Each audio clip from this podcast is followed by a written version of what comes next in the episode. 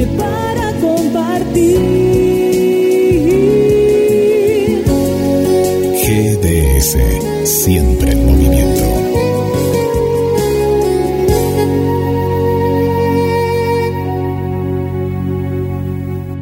Sintió paisano este, eh, con la RCO 91.7 de Marcos Paz, que es la que hace duples con nosotros, eh, con GDS Radio Mundial, llegamos a varias localidades. Sí, estoy enterado, canejo.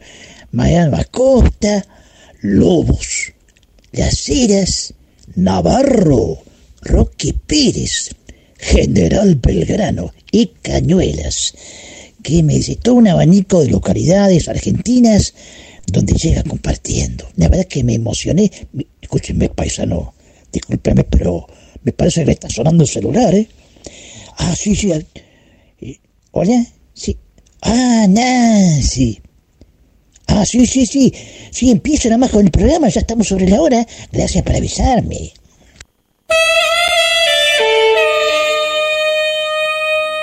Aquí comienza un desfile de melodías, boleros y baladas de ayer y de siempre. Compartiendo. Compartiendo. Presenta Rodríguez Luna. Idea y conducción Jorge Marín.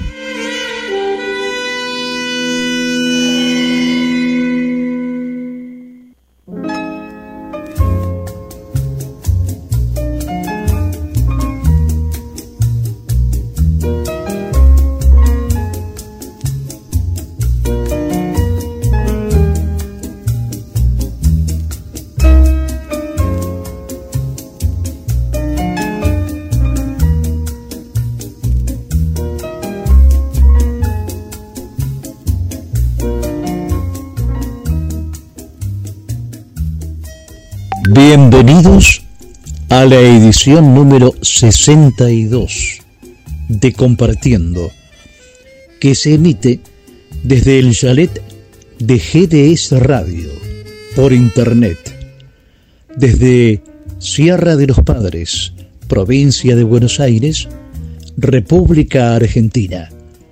Asistencia técnica y edición, Guillermo San Martino.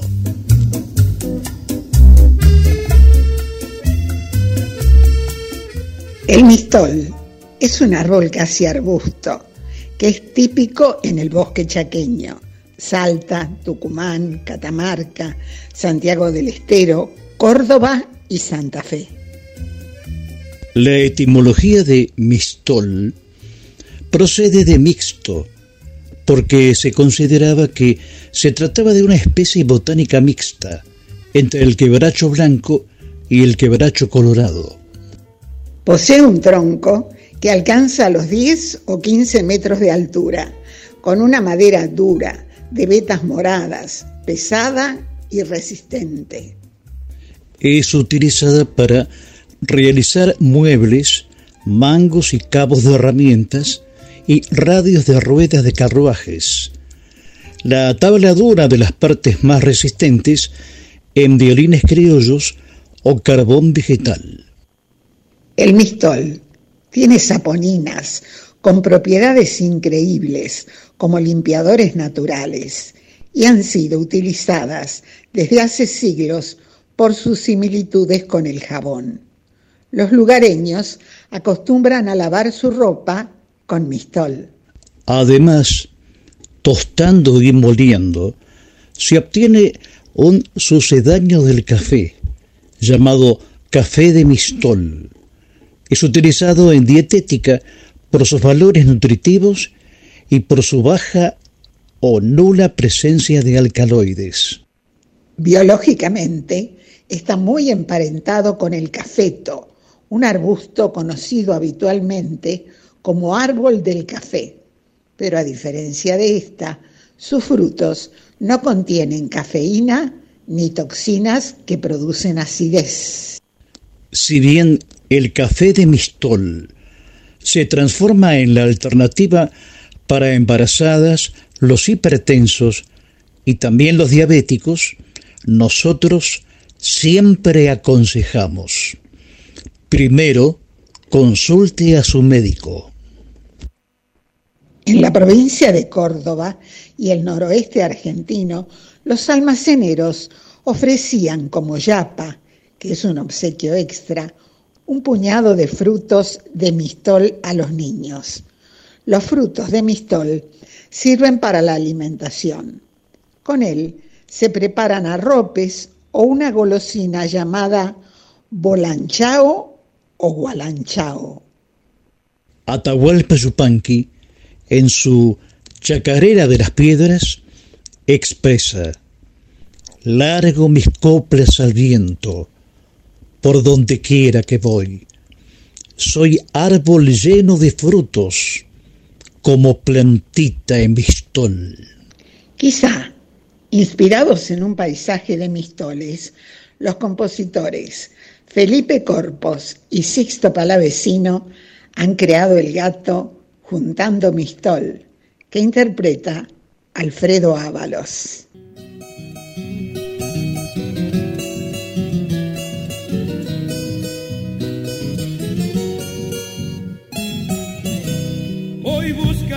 El monte mi perdido corazón.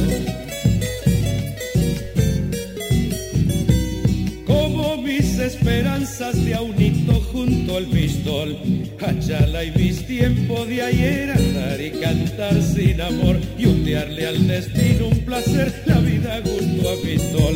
Pero hoy que los amores me machacan sin perdón, como los pistoles yo soy, si me golpean me hago dulzor, sacudido por el rigor, derramo en frutos mi amor. Juntar de a unito como se junta el pistol.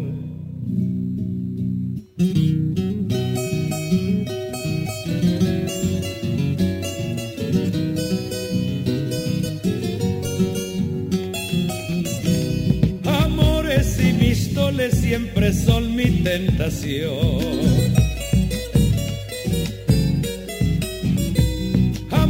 Por sus peligros, pistoles por su dulzor. Quisiera volver a correr por las huellas del monte flor, gustar otra vez del sabor de tu boca de pistol. Colgaditos gotas de mi corazón. Juntando mistol te encontré payana de amor de los dos. Por eso es que tengo tal vez un mistol por corazón. Me han de juntar de a unito como se junta el mistol. El virus ingresa por las mucosas, ojos, boca y nariz. Lávate las manos.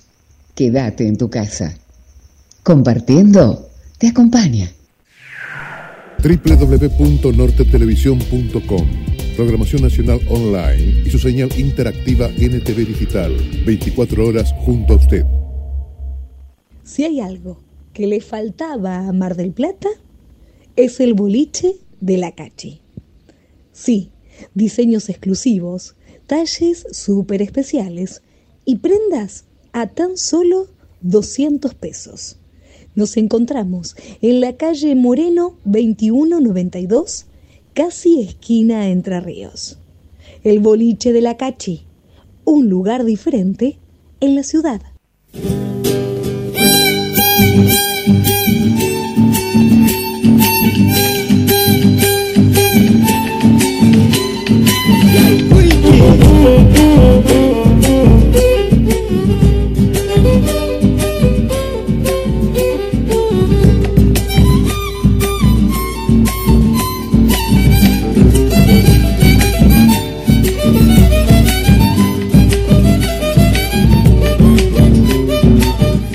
Paisano se quedó pensativo, parece en el aire.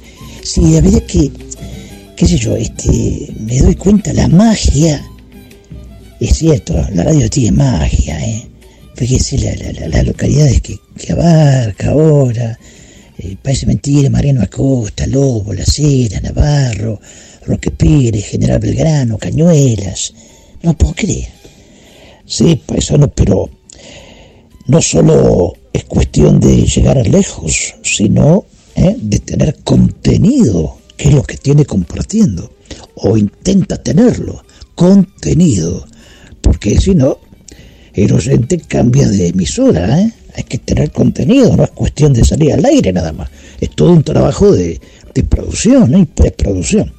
¿Se da cuenta, paisano? Sí, me, y a propósito, este, me parece que por allá viene un jinete, fíjese, con el...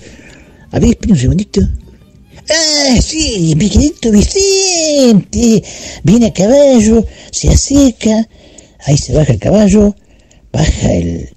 Sí, se baja ahí hasta el seno del palenque y se acerca a la pulpería. Miguelito Vicente, bienvenido, siempre con sus temas que revalorizan nuestra identidad nacional. Bienvenido, Miguelito. Pase, pase, Miguelito. Bueno, qué lindo recibimiento, mis queridos paisanos acodados ahí en el mostrador. Están todo el día, ¿eh? Oh, arrancan tempranito, van un rato al campo. Un rato porque la mayoría de las horas están ahí en el boliche, ¿o no? Se lo voy a preguntar a, a Jorgito Marina, nuestro director, me va a dar la razón. Bueno, saludo a los queridos directores, eh, ya lo nombré a Jorge, creador de Compartiendo, también junto a Guillermito San Martino, aquí en la sede de, GDS, eh, en la montañita aquí, un chale hermoso, las nuevas instalaciones de, de la emisora.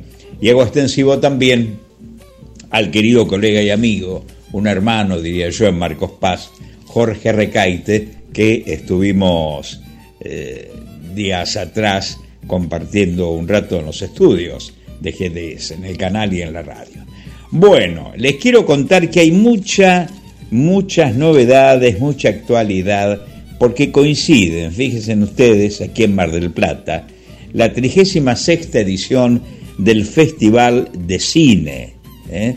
Y bueno, y junto a ello la apertura de la Feria del Libro, un acontecimiento que hacía tiempo que no se realizaba como el festival, por supuesto, eh, ligados a, al parate por la, por la pandemia.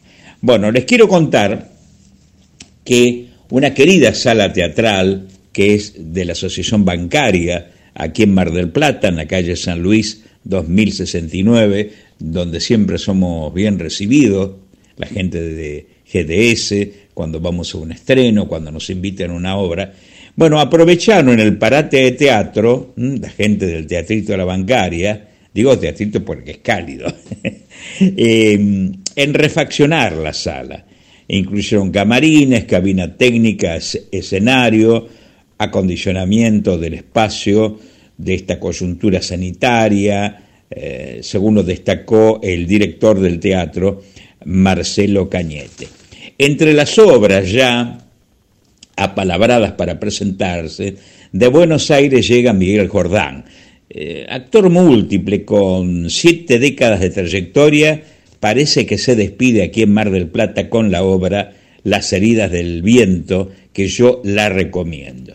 Y un conocido nuestro, Agustín Bucefi, junto a Analía Caviglia, van a presentar su última producción denominada Simón Weil, también en el Teatro La Bancaria. Dos de las obras que, como dije, ya están confirmadas en este lindo teatro que si usted se llega por Mar del Plata, eh, no debe dejar de, visitarlo, porque hay un equipo de gente de trabajo que apuesta a la cultura.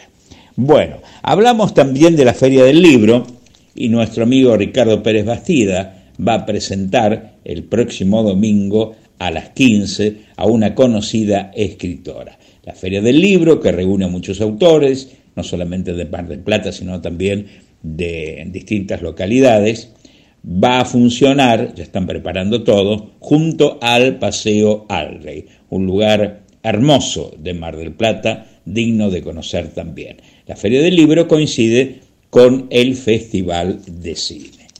Y podemos hablar de, las esperanzas que eh, está despertando esta temporada luego del parate. ¿eh? Ya actuaron días pasados los Nocheros en una importante sala, Rally Barrio Nuevo lo hará en días nomás aquí también.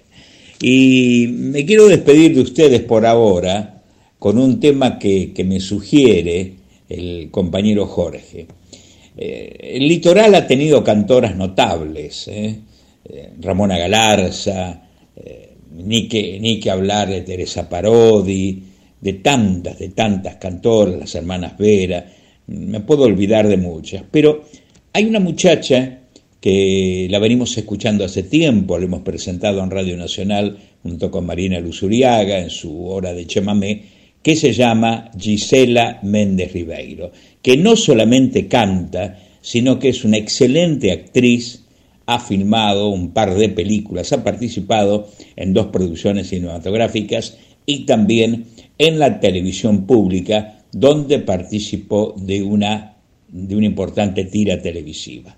Así que me despido, Miguel Vicente los abraza, gracias a todo el equipo de Compartiendo, y aquí está Gisela Méndez Ribeiro y este Lucerito Alba. Hasta la próxima.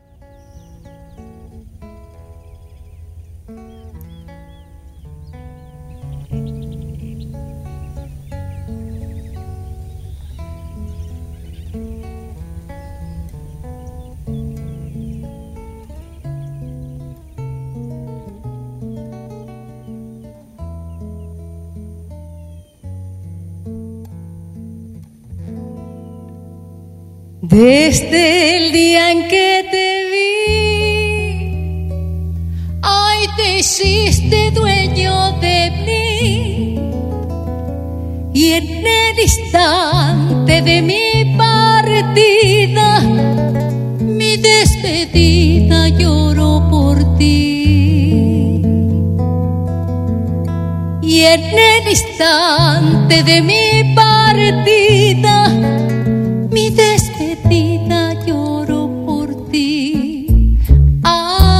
lucerito alba, adiós lucero porá, que mi voz dirá tu nombre para siempre en mi cantar.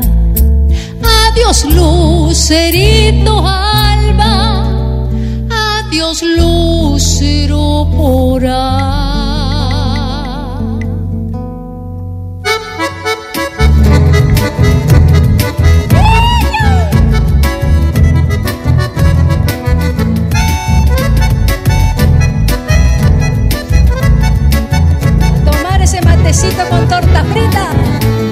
Desde el día en que te vi, ay, te hiciste dueño de mí. Y en el instante de mi partida, mi despedida, lloro por ti.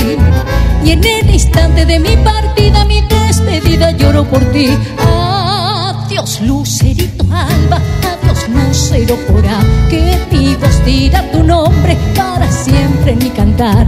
Adiós, lucerito alba, adiós, lucero porá.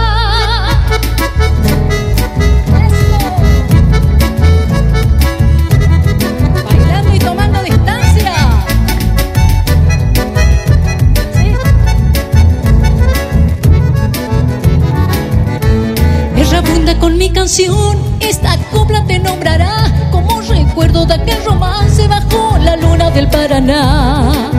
Como recuerdo de aquel romance bajo la luna del Paraná.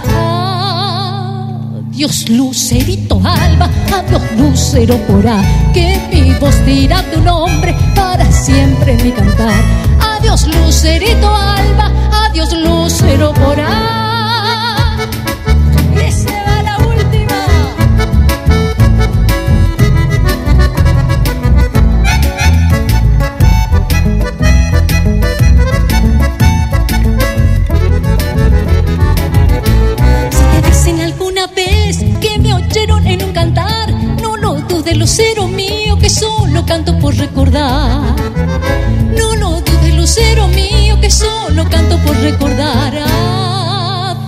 Lucerito alba, adiós, lucero porá, que mi voz dirá tu nombre para siempre en mi cantar. Adiós, lucerito alba, adiós, lucero porá.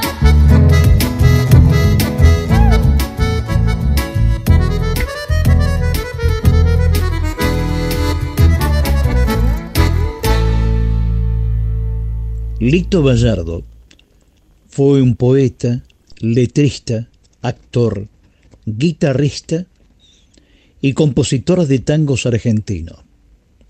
Compuso más de mil temas. Eladio Martínez fue un compositor paraguayo que trabajó incansablemente en torno al rescate y promoción de la música de inspiración folclórica paraguaya. Con música de Eladio Martínez y letra de el poeta Lito Gallardo, escuchamos a Gisela Méndez Ribeiro en el chamamé Lucerito Alba.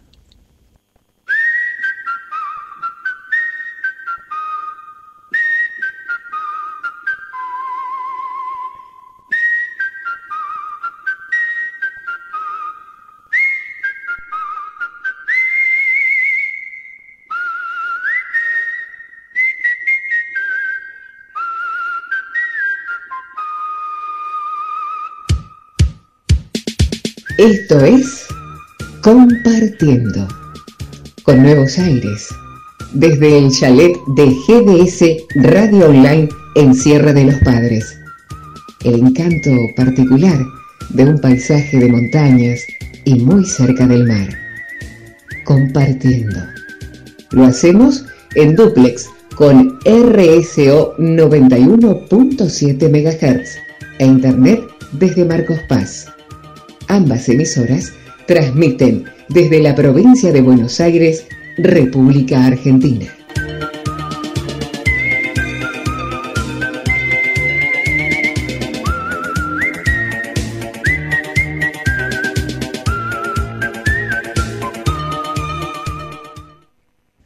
El pasado sábado a la noche, unas extrañas luces sorprendieron a los vecinos de Neuquén, en el Alto Valle, Chipoletti.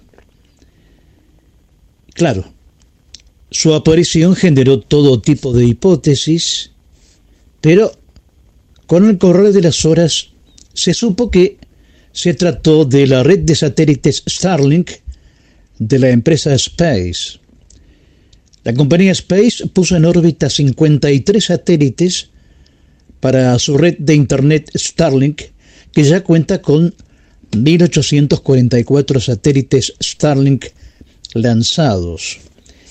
Este tipo de avistamientos en el cielo se produce minutos más tarde luego de que el cohete Falcon 9 de Space despliega los satélites en el espacio.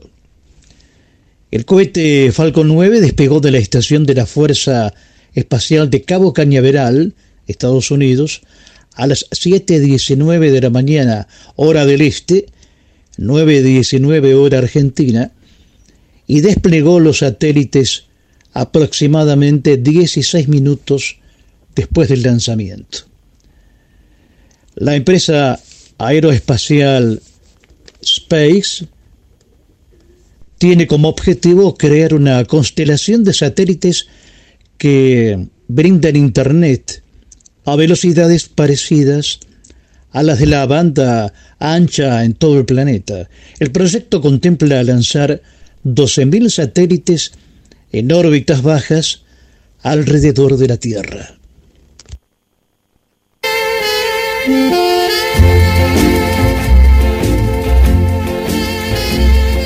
Nuestra línea de comunicación 223 4246 646. Cabo Cañaveral está ubicado en la costa este del estado de Florida y es ampliamente conocido por ser desde el año 1950 el principal centro de las actividades espaciales de los Estados Unidos desde el punto de vista geográfico, es un estrecho promontorio que se extiende sobre el Océano Atlántico y es parte de una región conocida como la costa espacial. Además, es el sitio de la estación de la Fuerza Aérea de Cabo Cañaveral y el Centro Espacial John Fisher Kennedy. Inició su carrera en la época de los 40 como miembro de varias agrupaciones musicales. En 1960 grabó su primer álbum, Un Novo Astro, que le valió reconocimiento internacional. Representó a Brasil en el Festival OTI Internacional 1979. Conocido como el rey del fraseo, interpreta una canción de José Alberto García Gallo. Escuchamos a Miltiño en un rincón del alma.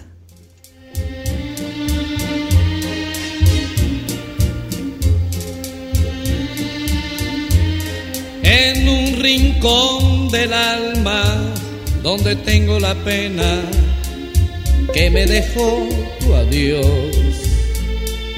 En un rincón del alma se aburre aquel poema que nuestro amor creó. En un rincón del alma me falta tu presencia que el tiempo me robó. Tu cara, tus cabellos, que tantas noches nuestras mi mano acarició. En un rincón del alma me duele los te quiero que tu pasión me dio. No seremos felices, no te dejaré nunca, siempre serás mi amor. En un rincón del alma también guarda el fracaso que el tiempo me brindó. Lo condeno en silencio a buscar un consuelo para mi corazón. Me parece mentira después de haber querido como he querido yo. Me parece mentira encontrarme tan solo como me encuentro yo.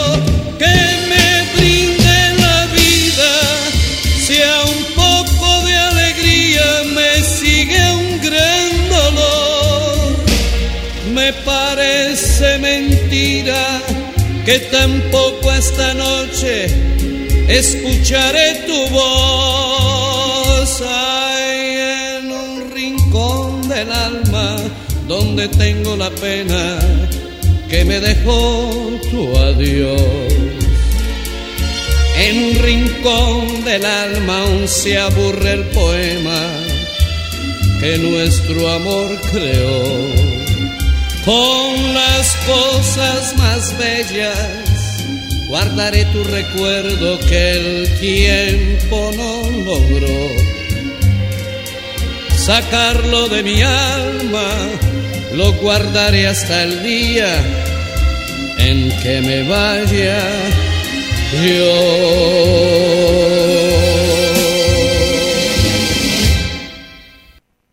El ENRE ordenó el reempadronamiento de titulares del suministro eléctrico en el área metropolitana Buenos Aires. A partir de noviembre y hasta fines de diciembre de este año, las empresas Edenor y Edesur deberán notificar a las personas usuarias comprendidas en este universo para que en el plazo de 10 días hábiles realicen el reempadronamiento. El Ente Nacional de Electricidad señaló en ese sentido que de conformidad con lo que establece el reglamento de suministro, los domicilios cuya titularidad continúe con inconsistencias serán susceptibles de cortes. Por favor, reempadronate cuanto antes.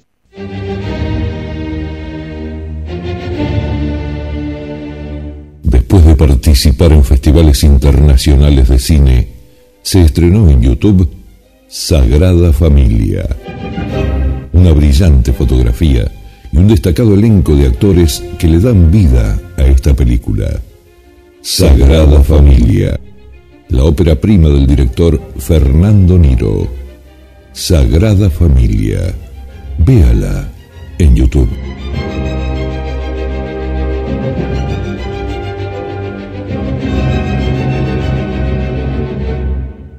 El virus se transmite por interacción de las personas. Mantén la distancia de un metro y medio. Quédate en tu casa. Compartiendo te acompaña.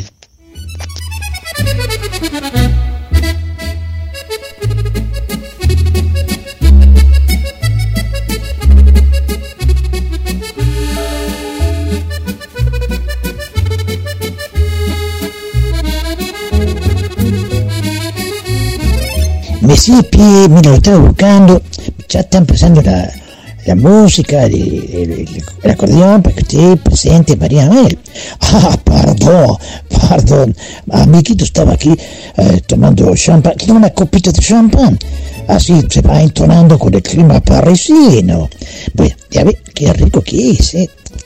Este, mira, mire que tiene que presentar. Ah, sí, sí, hoy voy a decir que María Noel nos hablará de un poeta dramaturgo y novelista romántico francés. ¿Quién es este? Era mejor amiguito. Víctor Hugo, autor de Nuestra Señora de París y Los Miserables. Un personaje emblemático, contribuyó de forma notable a la renovación lírica y teatral de su época. Fue admirado por contemporáneos, aún en la actualidad. Y, espere, espere, lo están mirando mal. Este. Ah, tiene razón, porque si seguimos así, eh, voy a hablar yo nada más. Perdón, María Noel. Amigos, con ustedes, la bella, hermosa María Noel. ¡Hola, la! Buenas tardes, muchas gracias por estar siempre ahí del otro lado, acompañándonos a todos los que hacemos compartiendo. Cada semana cuando me siento a pensar qué contarles de Francia, ¡uh, la! Es fácil y difícil porque hay tanto. Hoy me vuelco un poco a la literatura y quien está considerado uno de los poetas, dramaturgos y novelistas más importantes de la lengua francesa es Víctor Hugo, sin duda. Nació en 1802. Su padre era un general y como consecuencia de los diferentes destinos del papá, pasó su infancia en varios países. En 1813, Víctor, sus hermanos y su madre se mudan a París, porque la madre se separa del padre a raíz de un amor que tenía con otro general llamado Víctor, que era padrino de Víctor Hugo y de allí viene su nombre. En 1815, Víctor y otro hermano son separados de la madre e internados en la pensión cordial. Ahí ya empieza a componer sus primeros versos. Sus escritos eran revisados por maestros y mostró una gran vocación precoz y una inmensa ambición. Empieza a participar en diferentes concursos organizados por la Academia Francesa y ya a ganar menciones y premios. Junto a sus hermanos, Abel y Eugène, funda la revista Le Conservateur Littéraire y empieza a llamar la atención. Durante sus años de internado se separó mucho de su padre y se acercó a su madre, por eso la muerte de la mamá lo afectó muchísimo. Al año siguiente se casa con su amiga de la infancia Adele, con quien tuvo cinco hijos. Este matrimonio llevó a su hermano Eugène a la esquizofrenia, porque él estaba también enamorado de la misma mujer. Víctor Hugo se empezó a codiar con grandes escritores de la época del romanticismo, se reconcilió con su papá y poco a poco, gracias a sus grandes obras, se convirtió en el gran escritor que conocemos. Estuvo muy activo políticamente, lo que le costó el exilio, pero luego volvió a París hasta el final de sus días. Y hoy podemos visitar la casa de Víctor Hugo, que está en la famosa Place de Bosch. La visita a la casa está dividida en tres grandes etapas antes, durante y después del exilio. Si van a París, no se la pierdan.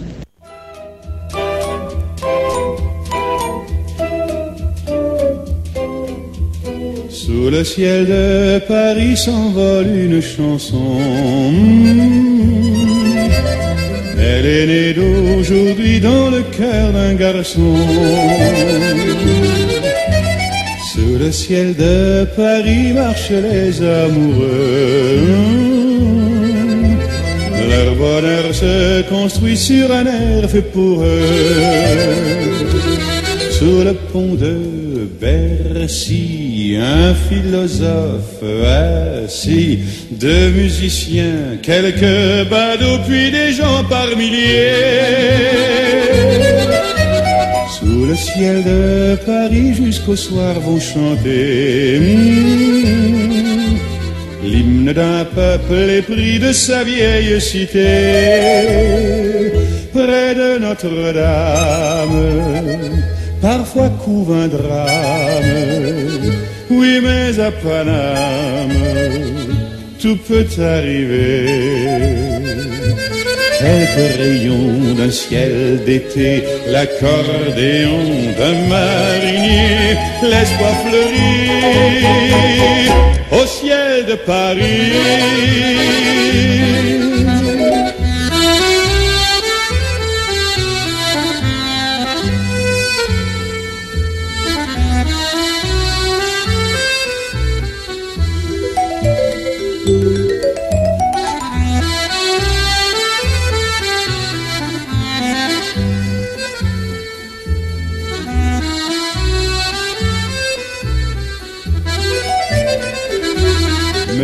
Ciel de Paris a son secret pour lui. Depuis vingt siècles, il était pris de notre île Saint-Louis. Quand elle lui sourit, il met son habit bleu. Quand il pleut sur Paris, c'est qu'il est malheureux. Quand il est trop jaloux de ses millions d'amants, il fait gronder sur nous son tonnerre éclatant. Mais le ciel de Paris n'est pas longtemps cruel. Pour se faire pardonner, il offre un arc-en-ciel.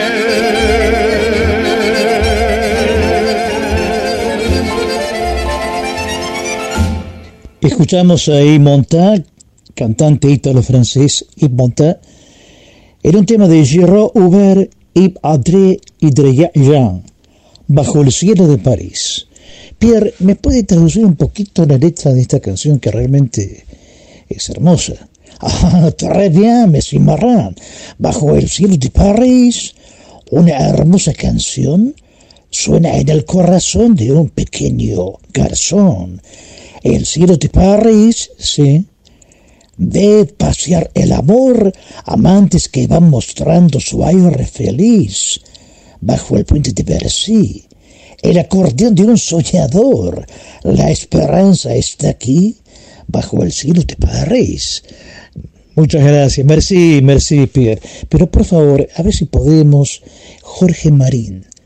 Ah, Jorge Marín. No, no, eh, Marín. Marin. Marín. Marin. Jorge Marin.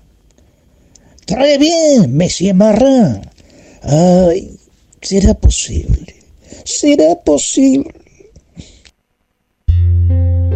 Cuando el sol está en el ocaso, cada atardecer será diferente.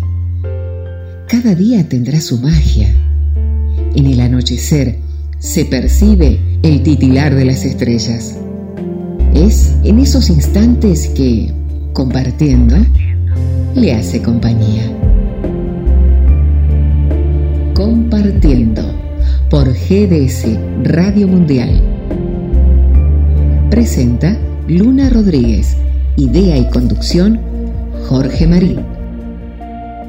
Compartiendo.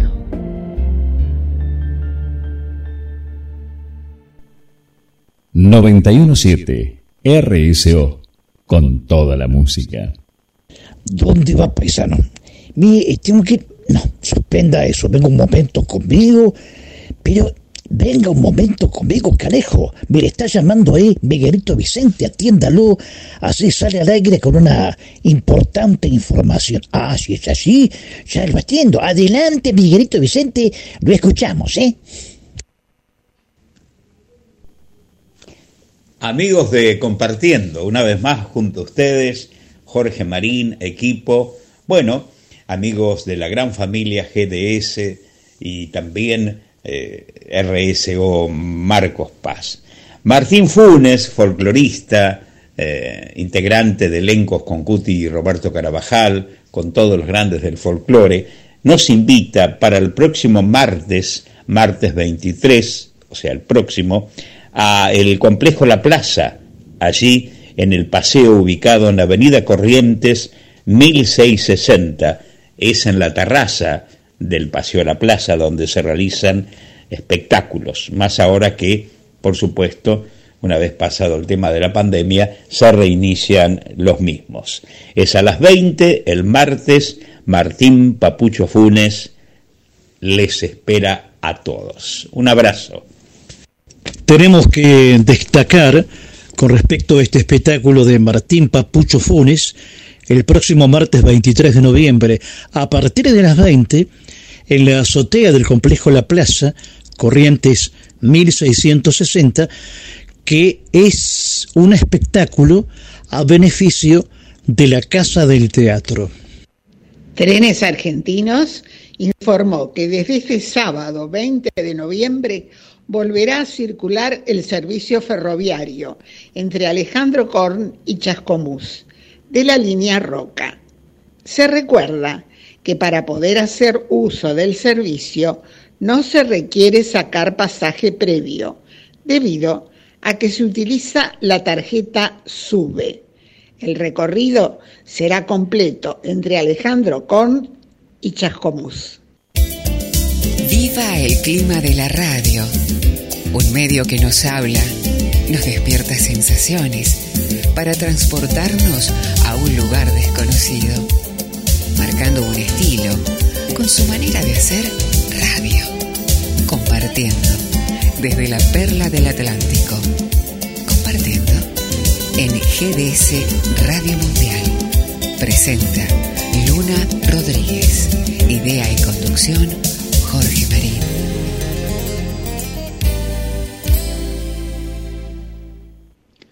Un cantante y músico puertorriqueño de salsa y bolero, llamado el niño mimado de Puerto Rico. Su primera influencia musical fue cantar boleros con su madre. Además, tenía talento de percusionista. Del compositor César Portillo de la Cruz Cheo Feliciano canta Contigo en la distancia.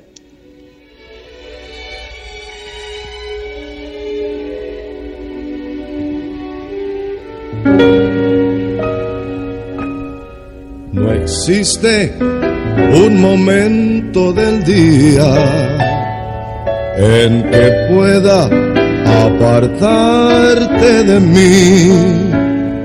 Hoy todo parece distinto. Porque no estás junto a mí. No hay bella melodía. En que no surjas tú. Ni yo quiero cantarla. Si no la escuchas tú, es que te has convertido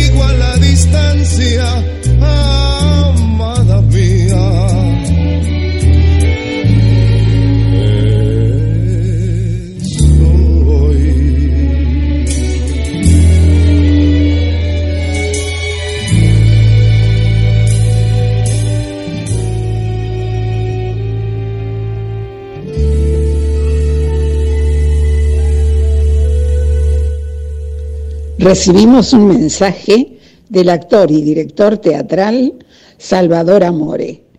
Lo escuchamos. Hola, querido Jorge, muchísimas gracias, muchísimas gracias. Me diste la ocasión como tuve que esperar para escuchar lo que había grabado tu amigo y colega.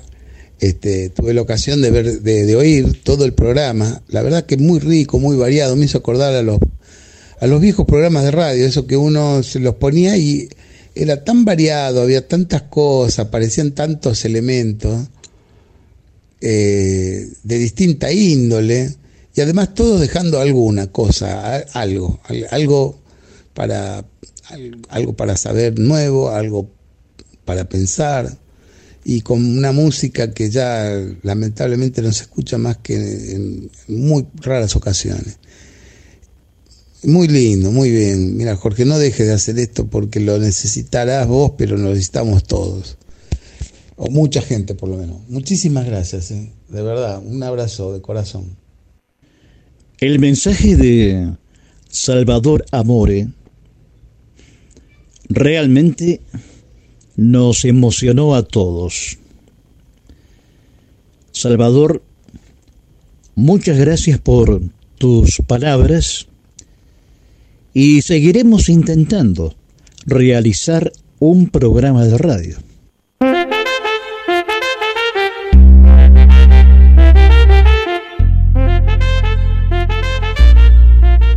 nuestras voces amigas. Luna Rodríguez, Susana Martínez Díaz, María Noel, María Eugenia Vicente, Roberto Saldí, Miguel Vicente, Adrián Escudero, Hugo Spinelli, Carlos Marrero, Leo Málaga y quien les habla Estela Montes. Asistencia técnica y edición, Guillermo San Martino.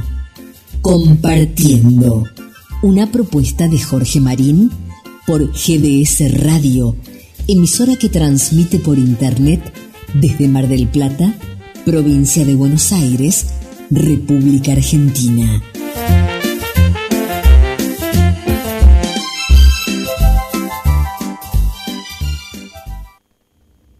Desde el chalet de GDS Radio en Sierra de los Padres, un programa con estilo compartiendo. Lo hacemos en duplex con RSO 91.7 e Internet de Marcos Paz. Ambas emisoras están transmitiendo desde la provincia de Buenos Aires, República Argentina. Si hay algo que le faltaba a Mar del Plata, es el boliche de la Cachi. Sí, diseños exclusivos, talles súper especiales y prendas a tan solo 200 pesos. Nos encontramos en la calle Moreno 2192, casi esquina Entre Ríos. El boliche de la Cachi, un lugar diferente en la ciudad.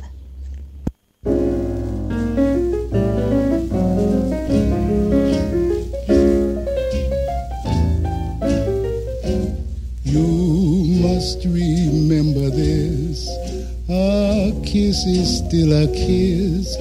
A sigh is just a sigh. La llaman el Caribe Patagónico.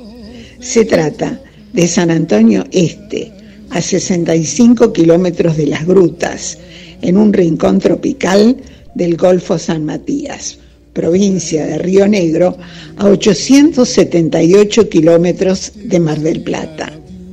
Aguas cristalinas, transparentes, con sus estanques color esmeralda y sus playas de caracoles. Tiene poco oleaje, lo que es ideal para nadar, remar o hacer kayak. Se debe tener en cuenta, en caso de planear una visita, que no cuenta con servicios de balneario ni sombrillas. Una playa que cruje al caminar por sus arenas blancas de conchillas, produciendo una sensación relajante. Una playa que fue elegida como una de las mejores de Sudamérica. con esta postal caribeña argentina, presentamos al periodista Adrián Escudero Tanús. Muchas gracias Susana por la introducción. Bueno, cada día vamos aprendiendo más porque yo la verdad no conocía San Antonio Oeste. He podido meterme en las páginas de internet y comprobar que realmente es un Caribe argentino del cual yo no tenía conocimiento. En algún momento lo haremos. Bueno, una semana con muchas actividades en Mar del Plata, considerando que la pandemia está en un nivel bajísimo de contagios, y volvió el Festival Internacional de Cine de Mar del Plata. ¿sí? La inauguración fue el pasado jueves 18 de noviembre con la presencialidad. Alerta en Mar del Plata por jaurías que matan lobos marinos. Aparecen lobos marinos muertos en el puerto. En principio se pensó que no, que los lobos marinos habían eh, perecido por causas naturales y que después los perros habían hecho eh, de animales carroñeros, pero no, no fue así. Este, está comprobado que los perros han atacado a estos animalitos, así que ya había antecedentes de haber atacado a seres humanos en la zona de Punta Mogotes y en el puerto, así que no se descarta que se traten de las mismas jaurías. Una noticia del ámbito policial que dio mucho que hablar en el ámbito nacional y es una asociación ilícita conformada por dos policías, uno de ellos eh, que se encarga de traslado y custodia de detenidos y el otro de mm, estupefacientes, drogas ilícitas. Bueno, maniataron a un comerciante de la ciudad y a su esposa, lo secuestraron, lo privaron de la libertad y le robaron dos millones de pesos. Se piensa que hay un tercer involucrado, de acuerdo al testimonio de las víctimas, y uno de ellos está prófugo, mientras que están investigando quién sería el tercer participante, en el cual en la asociación ilícita también intervinieron civiles. Eh, un rayo cayó en la comisaría octava de Batán, dependiente del partido de General Porredón. Bien, esto puedo quedar registrado inclusive por las cámaras, atento a la tormenta que en la semana azotó a la ciudad. Espero que tengan un hermoso fin de semana, sigan compartiendo por GDS Radio en Duplex. Fue Adrián Escudero Tanú desde la ciudad de Mar del Plata.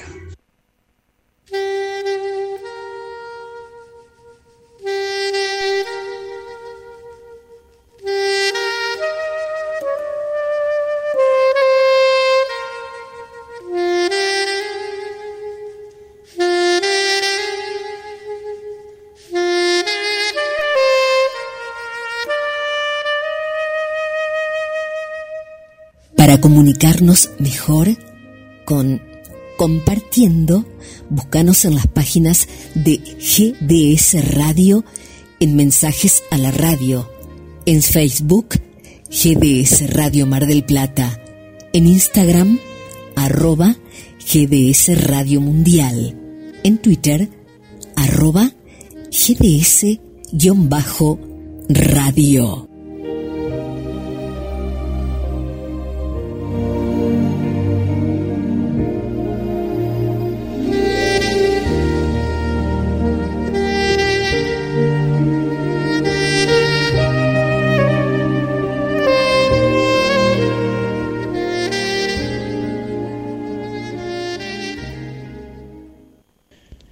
Héctor Flores Osuna fue un destacado compositor puertorriqueño que cuenta con más de 500 canciones grabadas a través de toda América. Es inmensa la cantidad de sus éxitos en las voces de los más famosos intérpretes. Pero la que lo hizo popular a nivel continental es Amor Gitano. Vamos a escuchar a la cantante mexicana Lucía Méndez. Lucía Méndez es actriz, cantante y empresaria mexicana.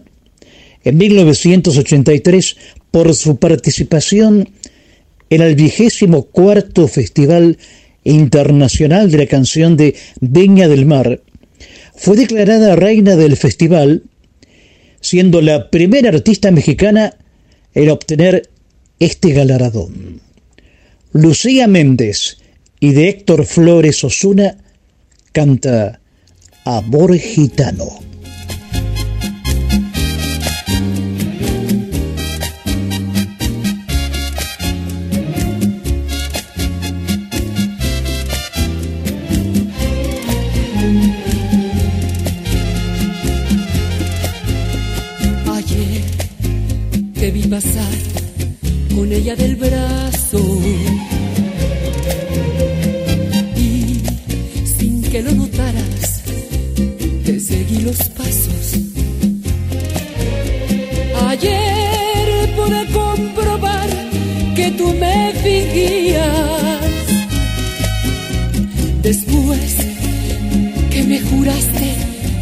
Que no la querías, toma este puñal, ábreme las venas, quiero desangrarme hasta que me muera. No quiero la vida, si de verte ajeno, pues sin tu cariño no vale la pena.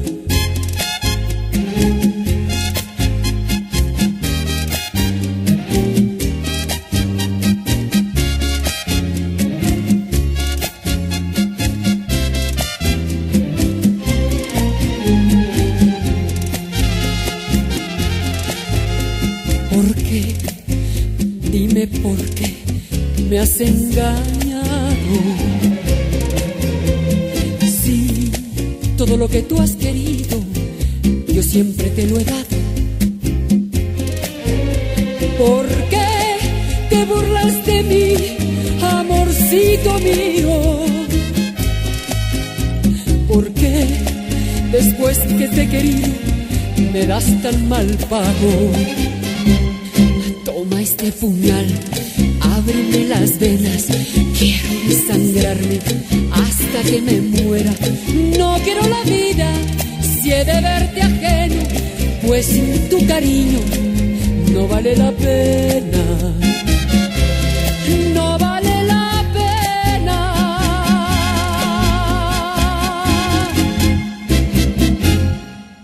El ordenó el reempadronamiento de titulares del suministro eléctrico en el área metropolitana Buenos Aires. A partir de noviembre y hasta fines de diciembre de este año, las empresas Edenor y Edesur deberán notificar a las personas usuarias comprendidas en este universo para que en el plazo de 10 días hábiles realicen el reempadronamiento. El Ente Nacional de Electricidad señaló en ese sentido que de conformidad con lo que establece el reglamento de suministro, los domicilios cuya titularidad continúe con inconsistencias serán susceptibles de cortes. Por favor, reempadronate cuanto antes.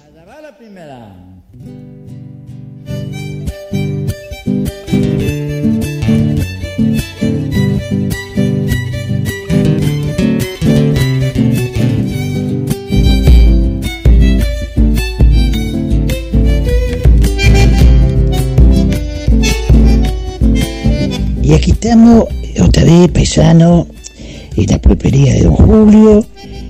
ah, bien, Julio está ahí con, está contento con, con un acordeón. Un acordeón.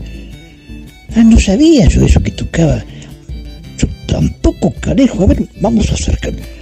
¿Qué dice don Julio? Como, como la pava, y estoy contento. Mira, primero que a invitarlos con el permut y quiero, por favor, que escuchen mi ranchera, ¿eh? la ranchera del paisano Julio, ¿qué les parece? Y después seguimos hablando. Ah, bueno, escuchemos.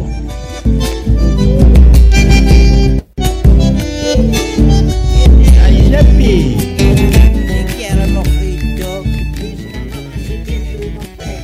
Sí, mojito. Dice si le puede fiar una botella. No le ha dicho que no la hay.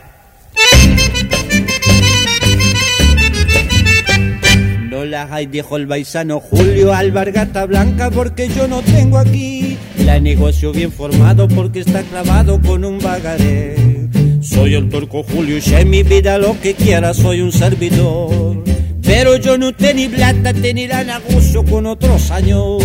La desgracia la ha golpeado al pobre paisano, crea los años. Desde que vino Turquía no la ha conocido lo que es el amor. Pero ya ha visto una criollita que la ha prometido que la va a casar. Yo la balbito casado, a esta suerte perra la va a mejorar. Pobrecito el turco Julio, como está perdido por aquel amor. Se la pasa en el boliche chupando ginebra y jugando al chinchón. Porque anoche le han contado que la gumercinda que es todo su amor. La han visto con la bolsita comprando la cosa al otro corralón. Pobrecito el turco Julio, como está perdido por aquel amor. Ya no le queda ni el chasis como coche viejo que pierde el motor. Pero el día de casado me dejó llorando, créalo señor. Me trajo 28 hijos que yo ni en Turquía tuve ese familio. Pobrecito el paisano. Qué linda ranchera, don Julio, lo felicito. Yo también, carejo. Ya, vamos a aclarar que esto no es mío, esto es eh, una pieza creada por Chacho Santa Cruz y Rafael Tapia, y la interpreta eh, Chacho Santa Cruz. A ver, don Jorge, ¿nos puede comentar algo al respecto?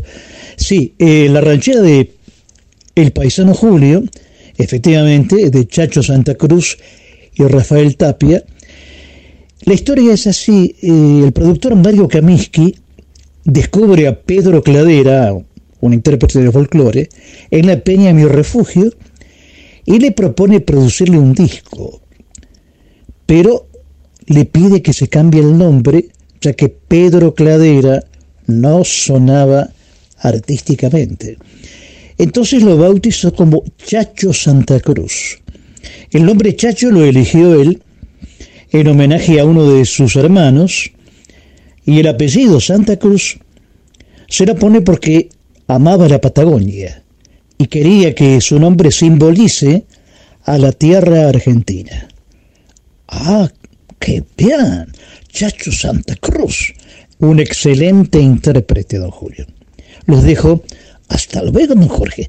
Mira, vais a estoy contento porque solo Sentimiento de Hierro ya está superando los 304 mil espectadores en YouTube. 304 mil. Puede seguir querido está todavía con esa apuesta. Claro, hay que seguir repostando. Hay que tener la fe, amiguito. Pero todavía, don Julio, canejo. Pero sí, Parece que sí. Mira, la otra vez vino a discutirlo por acá y yo les decía, vio, usted decía que la película no iba, que no sabía qué hacer, que quería archivar esta película. Mira, va fenómeno, va fenómeno.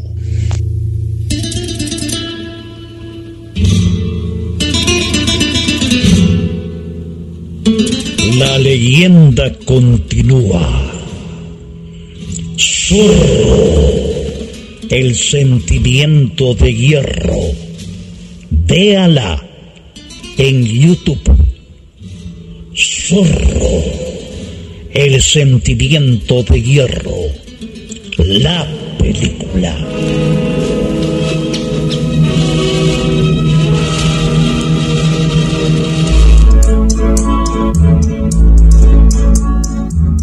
Compartiendo un encuentro radial donde la magia de las melodías y las palabras crean el clima de la radio.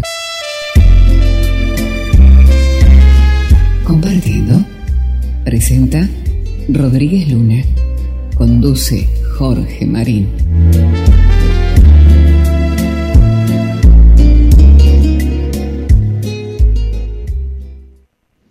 El micrófono viajero de Compartiendo y el Día Internacional del Flamenco. 16 de noviembre y se proclamó este día como el dedicado al flamenco, patrimonio cultural inmaterial de la humanidad. Por eso en el Museo del Prado harán un encuentro con el público donde se bailará el flamenco frente a las pinturas de grandes artistas. Estamos con Fernando Ortega, bailador de flamenco, que ha bailado en escenarios de Europa con Lola Flores. Fernando, em, ¿qué sentís un día como hoy dedicado a tu danza que te la llevas en el alma? Bueno, hola, buenas tardes. El flamenco, por empezar, es una situación de vida, ¿no? Una filosofía. Y hoy festejamos sobre todo en el mundo gitano, flamenco. Yo soy bailador y he tenido argentino, ¿eh? pero he tenido la suerte de poder estar en España y haber mamado de cerca bien todo eso. Así que es un día muy especial para mí y muy agradecido muy agradecido a esta radio que me da esta oportunidad de decir estas palabras. Fernando, ¿cómo era eh, Lola Flores? Supongo que la conociste tan de cerca. Lola Flores era un- una mujer irrepetible, única en su temperamento como persona, irrepetible en todo. Mm, Pasarán muchísimos años de que salga otra mujer como ella. Decía Fernando, para bailar flamenco, porque inclusive vos dictaste clases de flamenco en la Argentina, hay que llevarlo en la sangre, ¿no? Y sí, hay que sentirlo, hay que entenderlo y hay que estudiar mucho para entender bien cómo es esto. Yo sé que vos también recitas Lorca. Sí. Te, te podemos pedir un pedacito. de León también. Bueno, te podemos pedir un pedacito de algo para los oyentes. Bueno, un pedacito de algo para no, porque yo sé que la poesía no es muy entretenida, pero bueno, esto de nosotros ya no puede ser. Tiene que acabarse sea como sea, pero de una vez. Ni baños calientes ni hojita dolor. Esto se termina cerrando la puerta y se acabó. Porque si empezamos de nuevo a reinar, de la boca tuya no me desebara ni un golpe de más. Fernando, Fernando Ortega, muchas gracias por tu participación en Compartiendo. ¿eh? Bueno, podríamos seguir estar hablando un, un mes entero de esto, pero el tiempo corre. Y tenemos un lindo Mucho, programa. sí, muchos saludos y que seáis muy felices. Gracias.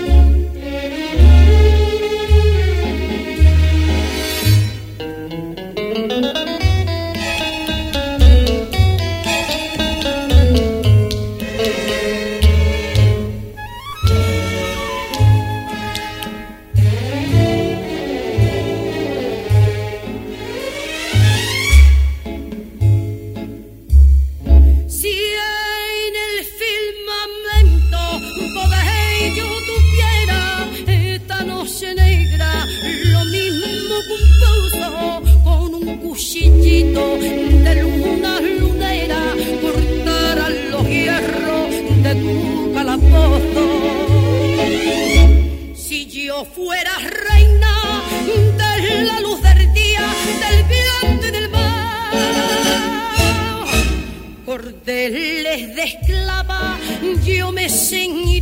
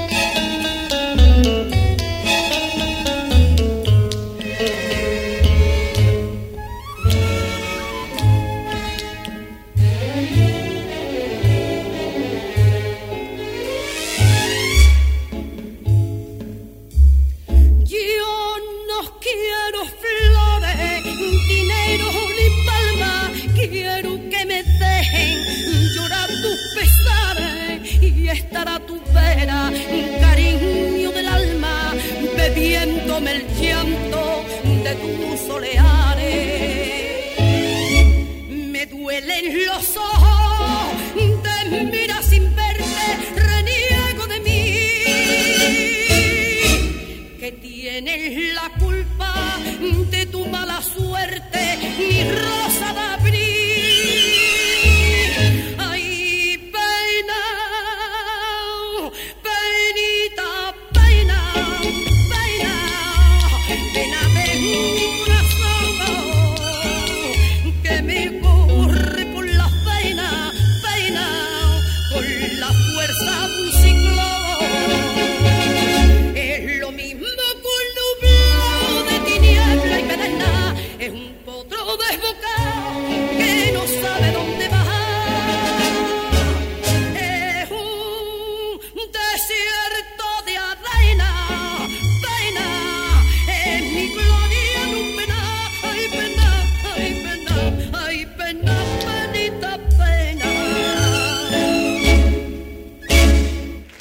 Escuchábamos a Lola Flores y de Antonio Quintero Ramírez, Rafael de León Armas y Miguel Manuel López Quiroga, Hay pena, penita pena.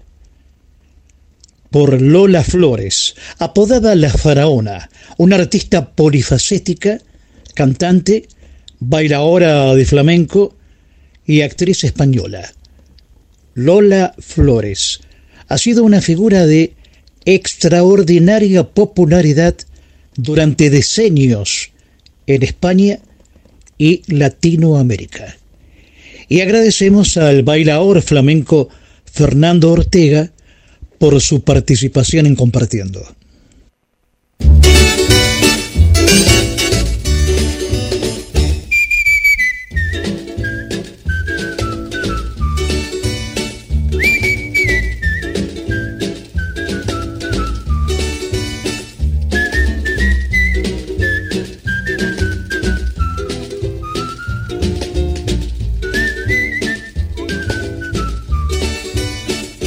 Comunicarnos mejor con Compartiendo, búscanos en las páginas de GDS Radio en Mensajes a la Radio, en Facebook GDS Radio Mar del Plata, en Instagram arroba GDS Radio Mundial, en Twitter arroba GDS-radio.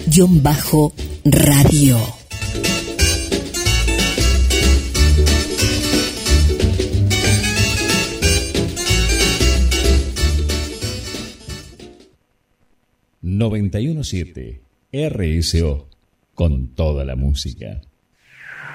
www.nortetelevisión.com Programación Nacional Online y su señal interactiva NTV Digital, 24 horas junto a usted.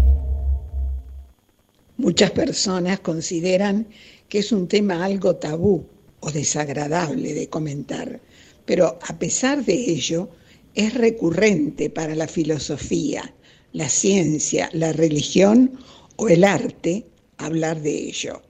Así lo explica y analiza Roberto Saldí.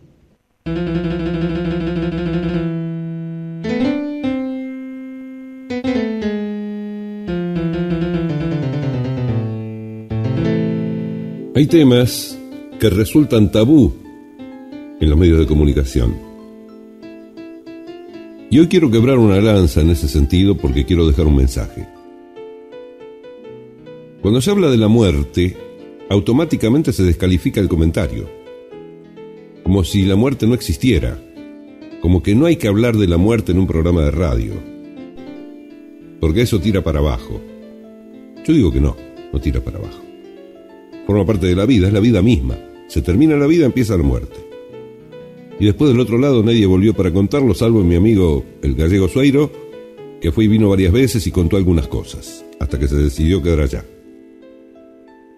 Pero para encarar este tema, a diferencia de otras veces, no tengo un texto, una guía, simplemente abrí una página de internet para mirar cómo comenzaba un tema musical de Serrat que se llama Romance del Curro el Palmo. Y empieza La vida y la muerte bordada en la boca. Esas son las primeras palabras. Y yo quiero decirles lo que es mi parecer, ¿eh? puede estar equivocado o no, pero es mi parecer, a partir de mi experiencia de tantos años de vida y, y de tanto estudio en distintas filosofías, si se quiere, y también religiones. Y tiene que ver con la decisión de vivir o morir. ¿Quién puede tomar esa decisión? De hecho, nosotros no no tenemos la autoridad para tomar la decisión de vivir o morir. Esto está condenado absolutamente por todas las religiones y filosofías existentes en el mundo. Si hablamos de karma, la muerte violenta convierte al karma en 100% negativo. Y si la persona vuelve a tomar ese karma en otra vida, va a vivir una vida, una vida miserable, totalmente miserable, la peor de todas. En el cristianismo eso se llama pecado. En otras religiones no sé qué nombre tenga. En budismo le decimos simplemente karma. Pero el tema es ese, justamente, ¿no? Tener en claro que nacemos, a ver, me, acordé mucho de Facundo Cabral, de mi amigo Rodolfo, que decía, el ser humano es un raro bicho, nacer no pide, vivir no sabe, morir no quiere. Bueno, hay algunos que quieren morir y no saben lo que están pensando, lo que están analizando para, para llegar a esa conclusión, ¿no? No tienen noción de lo que están pensando cuando piensan en morir. Yo creo que el ser humano tiene que vivir la vida tal como se le presenta, con los altos y bajos, como es la vida simplemente, hasta que un día, yo digo, eh, hablo de esta imagen, ¿no? Hasta que no sacan tu bolilla en el bolillero, en algún punto del universo, y, hasta ese momento vos seguiste acá, tenés que seguir viviendo, seguís, tener- tenés que seguir luchando, peleando, y si tenés una vida miserable, adelante con la vida miserable, pero siempre es vida. Ahora, si, si no salió esa bolilla en el bolillero, como dice el tango, ni el tiro del final te va a salir. Y es así, ¿eh? Es así. Pero lo peor que podemos hacer es tomar decisiones sobre lo que no tenemos autoridad para hacer. Como es nacer o morir. Y por eso quería quebrar esa lanza hoy. Y hablar de este tema para dejar este mensaje. No somos dueños de nuestra vida ni de nuestra muerte. Y eso lo debemos tener muy en claro. Muy, muy, muy en claro. No me puedo extender demasiado porque un comentario de este tipo daría para hablar un buen rato. Pero en radio tenemos tiempos que debemos respetar. Entonces por eso me aceleré como para mandar el mensaje cuanto antes y terminar el comentario dentro de un tiempo por lo menos lógico. Esto es lo que les quería contar y le pido perdón a aquellos que, que sigan pensando que hablar de la muerte en radio es tabú. Les pido perdón, pero yo no puedo hablar de otra manera que no es como lo siento. Y yo lo siento de esta manera. Así que bueno, les dejo un abrazo muy grande y nos encontramos en la próxima. La vida y la muerte bordada en la boca.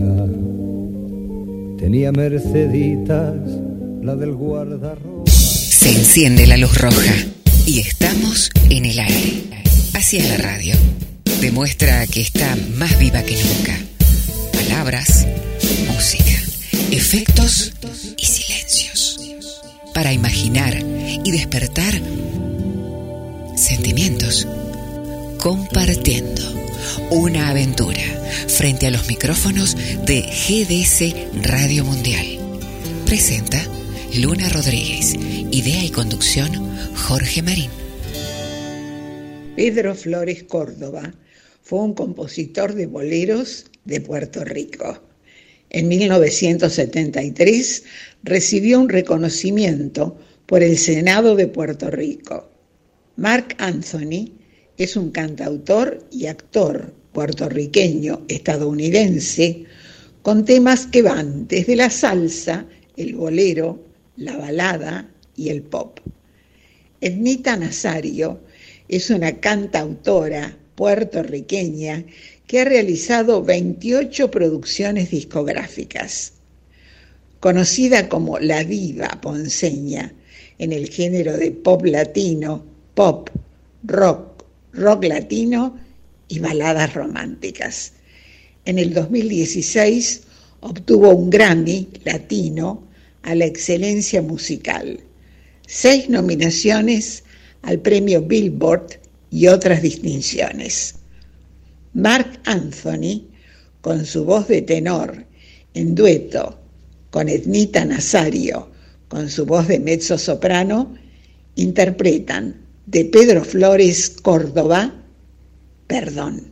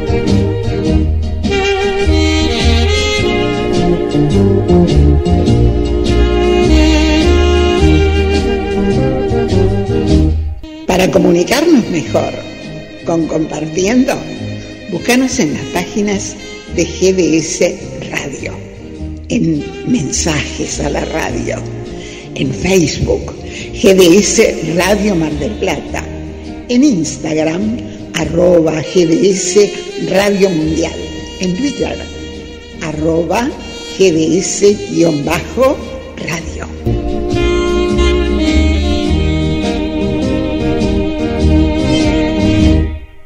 917 RSO con toda la música.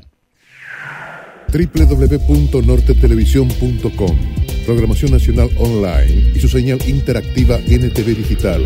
24 horas junto a usted. El evento cinematográfico más grande de Latinoamérica vuelve a las salas marplatenses hasta el 28 de noviembre. Festival Internacional de Cine de Mar del Plata. Se pueden adquirir entradas ingresando a www.mardelplatafilmfest.com. Ahí se podrá acceder a toda la programación de películas, talleres y charlas. Se sumarán más actividades, por lo cual es conveniente seguir en las redes sociales para estar informados. El Festival de Cine de Mar del Plata es producido por el INCA y reconocido como único clase A de Latinoamérica. Vivía en la ciudad del tango, de los empresarios exitosos y de los lincheras, de los políticos y los grandes teatros en la ciudad del obelisco. Desde chico había soñado con ser detective, pero lo que uno sueña de chico se ve mejor de lo que es en realidad. Otro caso de una puta asesinada, desgracia. Siempre con tantos ánimos por el trabajo. Yo no sé por qué apareció mi mujer en ese cine de mala muerte. El parecido con su hermana es increíble. ¿Por qué deja los cigarrillos por la mitad? Toda ciudad esconde secretos. Función tras noche. El mediometraje policial argentino de Darío Aval y Daniel de Sousa que aplaudieron en el exterior. Véala en YouTube.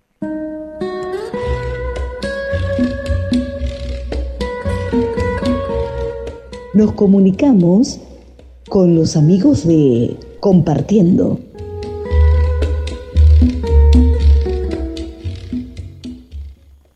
Los domingos a las 18 se realiza la puesta en escena de La Gracia Perdida en la sala El extranjero de Valentín Gómez 3378 en el barrio del Abasto.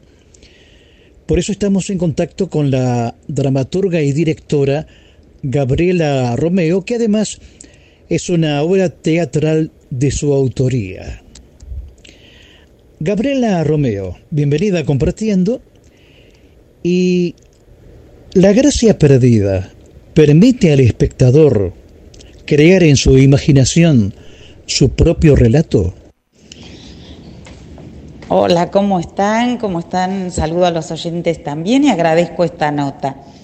Sí, La Gracia Perdida es una obra que permite que el espectador complete con sus propias imágenes. Y te comento por qué. Yo como actriz, directora y dramaturga siempre trabajo a partir de las imágenes, nunca de una idea. Y mm, la historia eh, tiene que ver con un grupo de actores de muy bajos recursos que han quedado varados en el medio de la nada, en una tormenta de nieve porque han sido estafados por un empresario al que nunca le vieron la cara, un tal Rolo Cepillo. Escuchen el nombre que tiene, ya con ese nombre. Eh, bueno, ese afuera, por ejemplo, es un personaje más, es muy poderoso, es lo que se los quiere devorar, lo que no se sabe bien qué pasa ahí, en esa inmensidad. Bueno, ese es uno de los ejemplos en donde el espectador no queda fuera y puede completar con sus propias imágenes. Y además, eh, comentarles que todos se sienten identificados con esta obra, nos lo han dicho mucho y los comentarios son muy bellos. ¿Por qué? Porque más allá que la historia tiene que ver con el mundo de los actores, todos tenemos deseos, frustraciones, motivaciones, pasiones. Así que yo estoy segura que la van a pasar muy, pero muy bien. Gabriela, ¿cómo está conformado el elenco de La Gracia Perdida? El elenco está formado por el personaje de Débora, que lo interpreta Mariana Judez, es la actriz joven del elenco, la pareja de Arturo. Arturo le da vida a Mario Narciso, que es el jefe de la compañía, el delegado, el que ha querido hacer esta gira y los ha convocado y los ha entusiasmado. Es el actor que, tiene canas, que ha sido un pseudo galancito. Eh, Cristina Pérez Paul, la actriz eh, grande, la de la experiencia, la que ha transitado muchas cosas y padecido otras tantas y siente que esta es su última oportunidad para volver al teatro. Y después Agustín Ferreira es lindo, busca un apellido, le dicen lindo, y es el actor que quiere eh, un cartel con letras iluminadas, la fama. Eh, por supuesto que el arco de transformación de todos estos personajes es muy rico e importante. La obra empieza con una situación empezada, en situación límite, así que ninguno queda como empezó. Gabriela Romeo, actriz, dramaturga, directora, autora, agradecemos tu participación en Compartiendo y vamos a reiterar el día de la puesta en escena de La Gracia Perdida, la sala y cómo el público puede adquirir sus entradas. Las funciones son todos los domingos a las 18 horas en el Teatro El Extranjero. Es muy fácil llegar porque está a una cuadra y media del shopping del Abasto en Valentín Gómez y Gallo. Valentín Gómez 3378. Quedan dos funciones, así que no se la pierdan porque la van a pasar muy bien. El domingo 21 y el domingo 28 de noviembre a las 18 horas, Teatro El Extranjero y las entradas las pueden adquirir a través de Alternativa Teatral o en la boletería del teatro. Bueno, muchas gracias, los esperamos y te espero a vos también.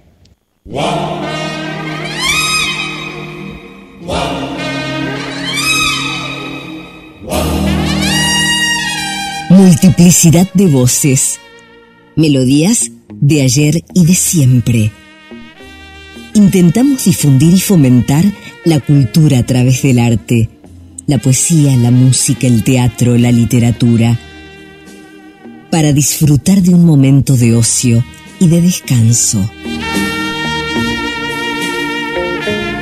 Son los objetivos y procesos que se ha propuesto compartiendo. Compartiendo un estilo bien radial en la perla del Atlántico. Compartiendo y GDS Radio Mundial. Una feliz coincidencia por la red de Internet para todo el mundo.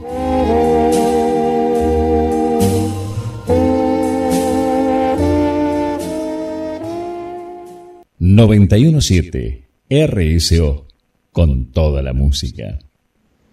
Osvaldo Farrés fue un compositor cubano que es célebre por sus más de 300 canciones compuestas especialmente boleros que le dieron fama internacional.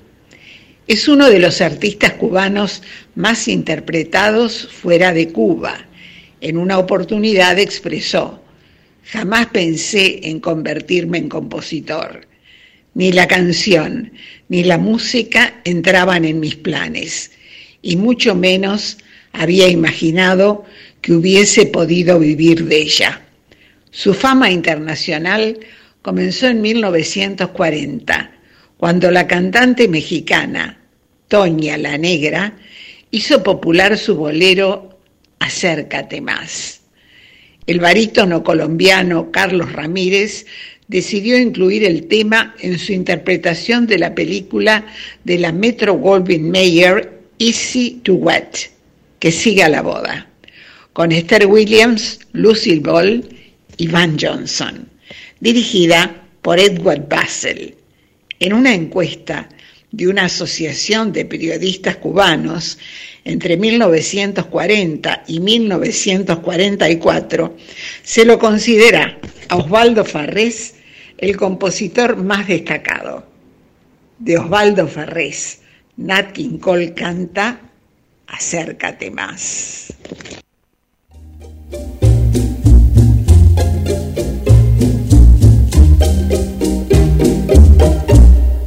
acércate más y más y más, pero mucho más bésame así,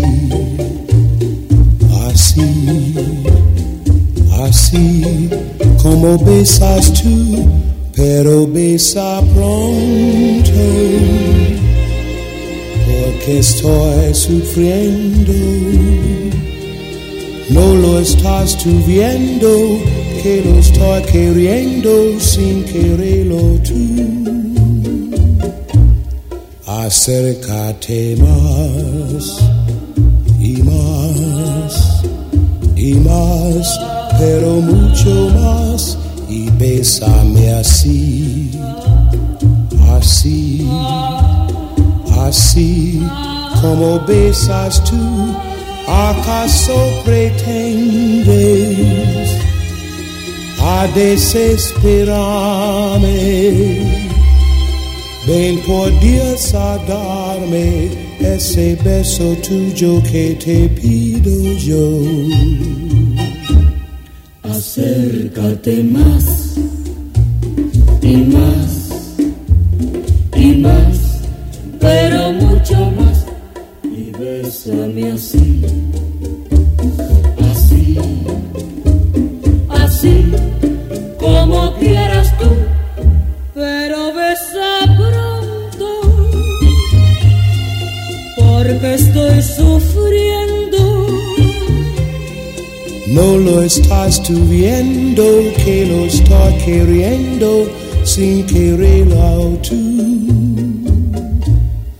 Acércate más y más y más pero mucho más y bésame así, así, así como besas tú. ¿Acaso pretendes a desesperarme? Ven a darme ese beso tuyo que te pido yo. Quizá pueda viajar en el tiempo y sintonizar una radio antigua, donde toda la familia estaba reunida alrededor del receptor. Qué tiempos aquellos. Sin embargo, la radio no perdió su magia, compartiendo una isla en el éter.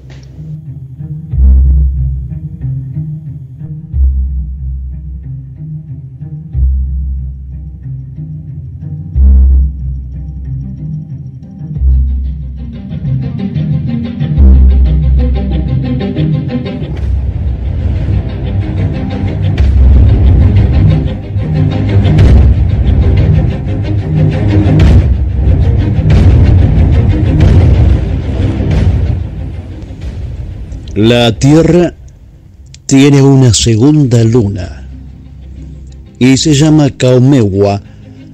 Significa objeto celeste en movimiento en hawaiano. Se descubrió por las muestras lunares traídas por la misión Apolo 14 en 1971. Este pequeño cuasi satélite solo existirá durante 300 años. Luego, su inestable órbita cambiará. Al respecto, la Agencia Espacial China planea una misión robótica para alcanzarlo y tomar una parte de él en el año 2024. Leo Málaga, de Observación Astronómica Mar del Plata. ¿Cuál es su opinión al respecto? Hola Jorge, ¿cómo están? Un saludo para todo el equipo. Eh, sí, así es. La Tierra tiene, se conocen ya varios de estos cuasi satélites que son unos cuerpos que han sido capturados por la gravedad de la Tierra y que giran algunos alrededor de la Tierra y algunos alrededor de lo que se llama los puntos de Lagrange. Son puntos de la órbita de la Tierra donde la gravedad es algo estable y ahí se depositan estos cuerpos. Estos eh, asteroides capturados que son, suelen ser eh, de tamaño bastante pequeños y que si bien la órbita es estable, eh, es una órbita que no suele durar más que unos cientos o miles de años para luego seguir camino y comenzar a orbitar este cuerpo alrededor del Sol. En el caso que, que estábamos citando recién, este cuerpo sí es un cuerpo recientemente descubierto, eh, se calcula que tiene entre 40 eh, o 500 metros, no se sabe bien todavía el tamaño. Y los exámenes de espectroscopía que se han, que se han realizado eh, sugieren que el cuerpo tiene una eh, composición muy parecida a la de la Luna, es decir, muy parecida a las muestras que trajeron los astronautas del Apolo de la Luna, con lo cual se especula de que este este cuerpo tendría origen tal vez en, nuestro satélite principal, en la Luna. Eh, este cuerpo habría sido creado tal vez en el mismo momento en el que fue creado eh, la Luna. Así que si bien eh, hoy por hoy podríamos decir que es un cuasi satélite junto, junto con otros cuerpos, esto no va a ser permanente, ya que como bien decía Jorge, eh, dentro de unos cientos de años, este cuerpo va a volver a orbitar alrededor del Sol y abandonará las cercanías de la Tierra. Y lo que se prevé justamente es eso, es que la Agencia Espacial China eh, mande una, una sonda que se acerque al cuerpo, que desciende y que tome muestras, para luego traerlas a la Tierra y analizar estas muestras y ver efectivamente si se trata de un trozo de Luna que salió despedido y que ahora forma parte de los asteroides cercanos a la Tierra. Así que así es, China ya nos tiene acostumbrados a este tipo de misiones ya que ha mandado eh, un par de misiones a la Luna, una de las cuales eh, ya ha regresado con muestras de la Luna, una sonda automática, el año pasado ha regresado con unos cuantos kilos de rocas lunares que están hoy eh, siendo analizadas por los científicos chinos. Se ha encontrado un objeto desconocido en el sistema solar. Así lo afirma el astrónomo británico Mike Ronan Robinson, profesor emérito de astrofísica en el Imperial College de Londres. Según Robinson, podría ser el tan buscado Planeta 9.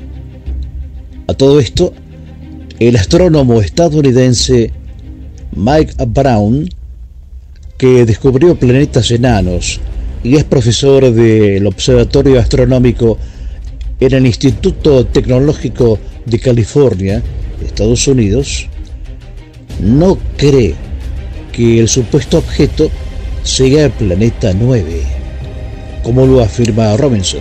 Sin embargo, El astrónomo Mike Brown expresó que eso no significa que no sea real. Leo Málaga, ¿cuál es su criterio sobre el planeta 9, noveno planeta, o que es el nombre provisional dado a un hipotético planeta helado de gran tamaño que podría existir en el sistema solar exterior?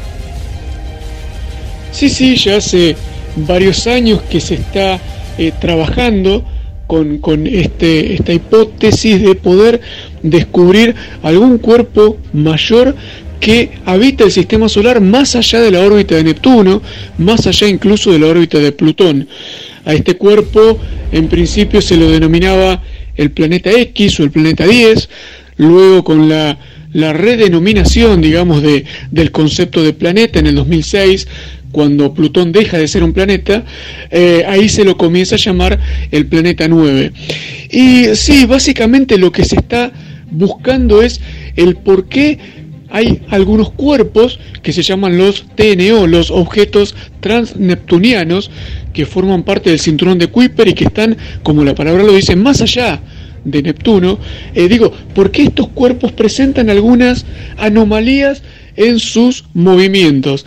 Es decir, su movimiento de traslación alrededor del Sol no lo hacen eh, al pie de la letra como deberían hacerlo según la ley de la gravitación.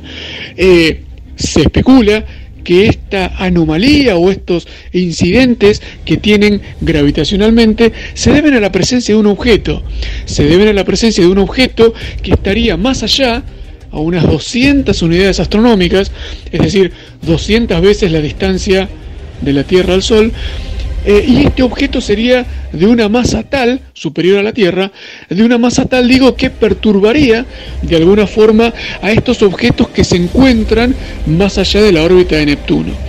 Eh, lógicamente todavía no está confirmado este descubrimiento, ya que es toda una hipótesis, digo, elaborada a partir de eh, la observación de los movimientos de los objetos transneptunianos. Eh, pero no por eso deja de ser algo importante.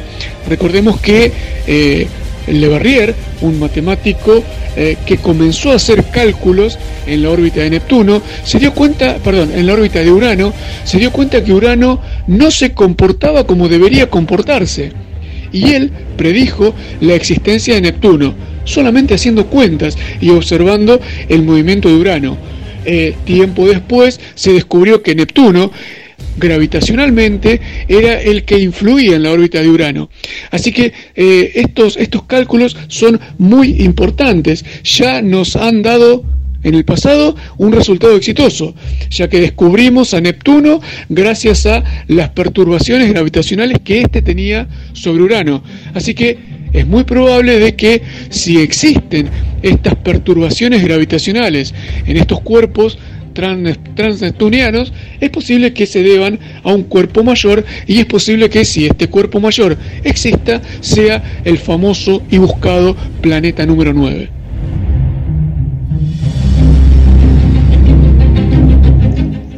Un programa de radio, dos emisoras en duplex. GDC Radio Online desde Mar del Plata, provincia de Buenos Aires, y FM RSO en su canal de frecuencia modulada 91.7 MHz e Internet desde Marcos Paz, provincia de Buenos Aires.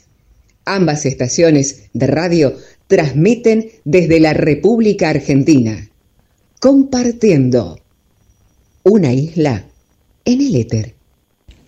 Una cantautora española que gozó de enorme popularidad en España y en países de habla hispana durante las décadas del 70 y 80.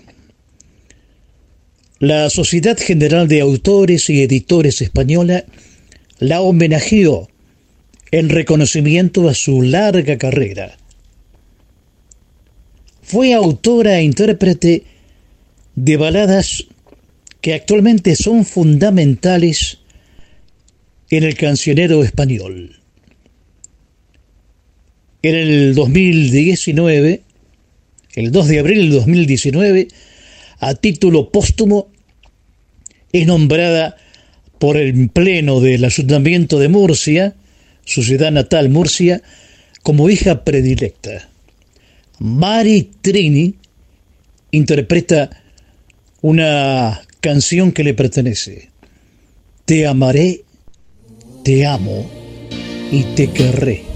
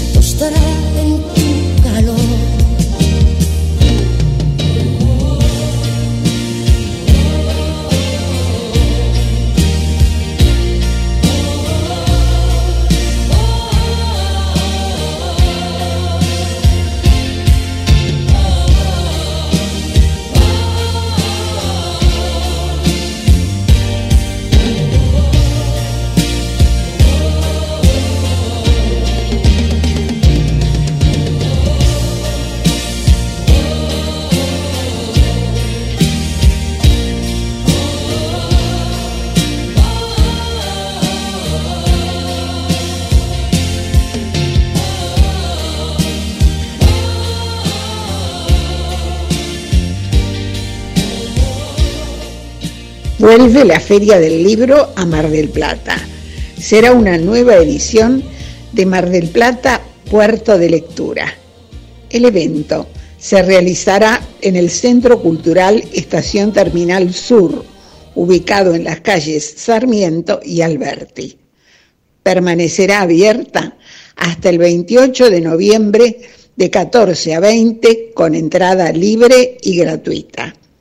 Este encuentro entre el libro, los autores y los lectores está organizado por la Universidad Nacional de Mar del Plata, la Secretaría de Cultura de la Municipalidad de General Pueyrredón y la Cámara de Libreros del Sudeste de la provincia de Buenos Aires. Y para acompañar la promoción de los autores y encontrar el libro de su preferencia, el informe de Carlos Marrero.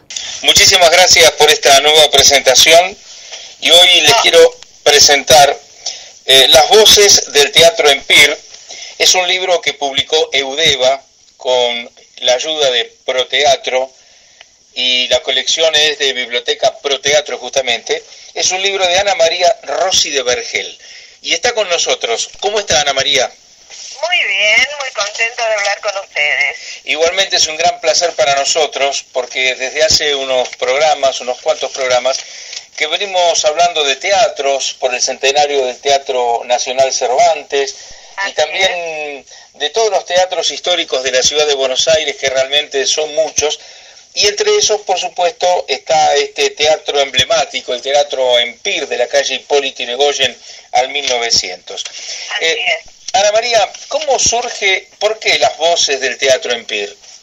Bueno, eh, tengo alguna, alguna experiencia en trabajo de teatro y siempre me ha fascinado sentarme en un teatro vacío y percibir esa, esa ese aroma, diría, de, eh, de los teatros, ¿no? Que es como una atmósfera mística cuando están vacíos y se me ocurrió que están poblados de las voces de, los que los habitaron en algún momento, ya sean los que estaban involucrados en la producción artística como los espectadores.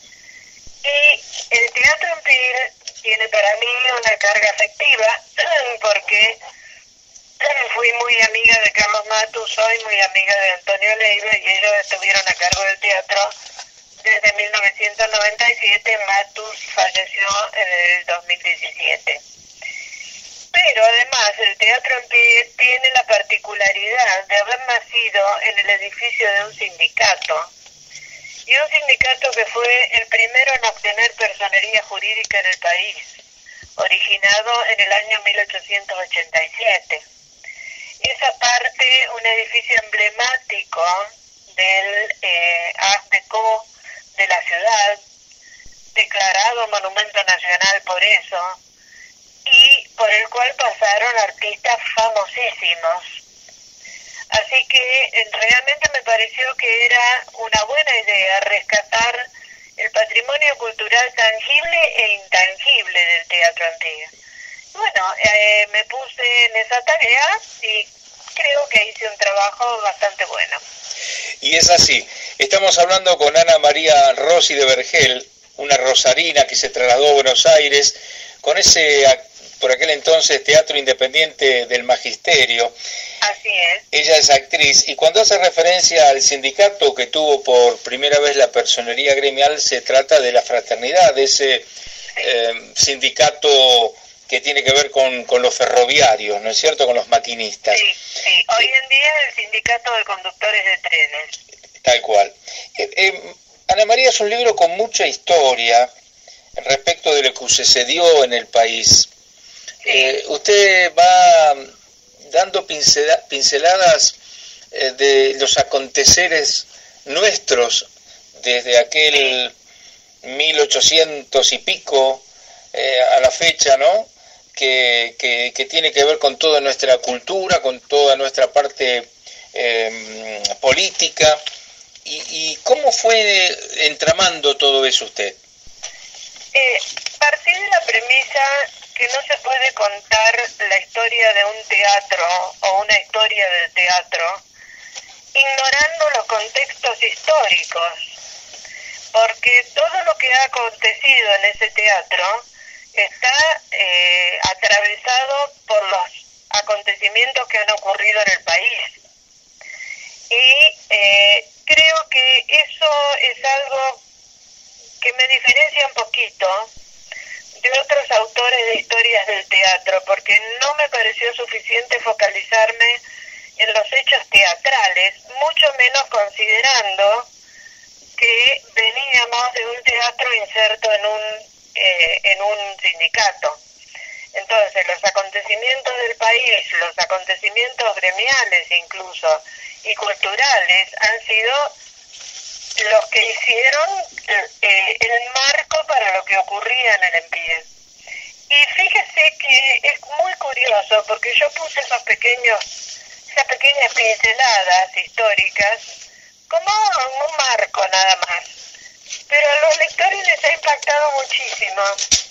Veo que incluso a usted, porque me lo pregunta. Sí, totalmente, claro. Este, así que terminó siendo un rasgo distintivo de la investigación sobre el que pienso insistir en investigaciones futuras, ¿no? Porque incluso tuve una opinión muy linda de un lector que me dijo, yo lo leí como si fuera un cuento.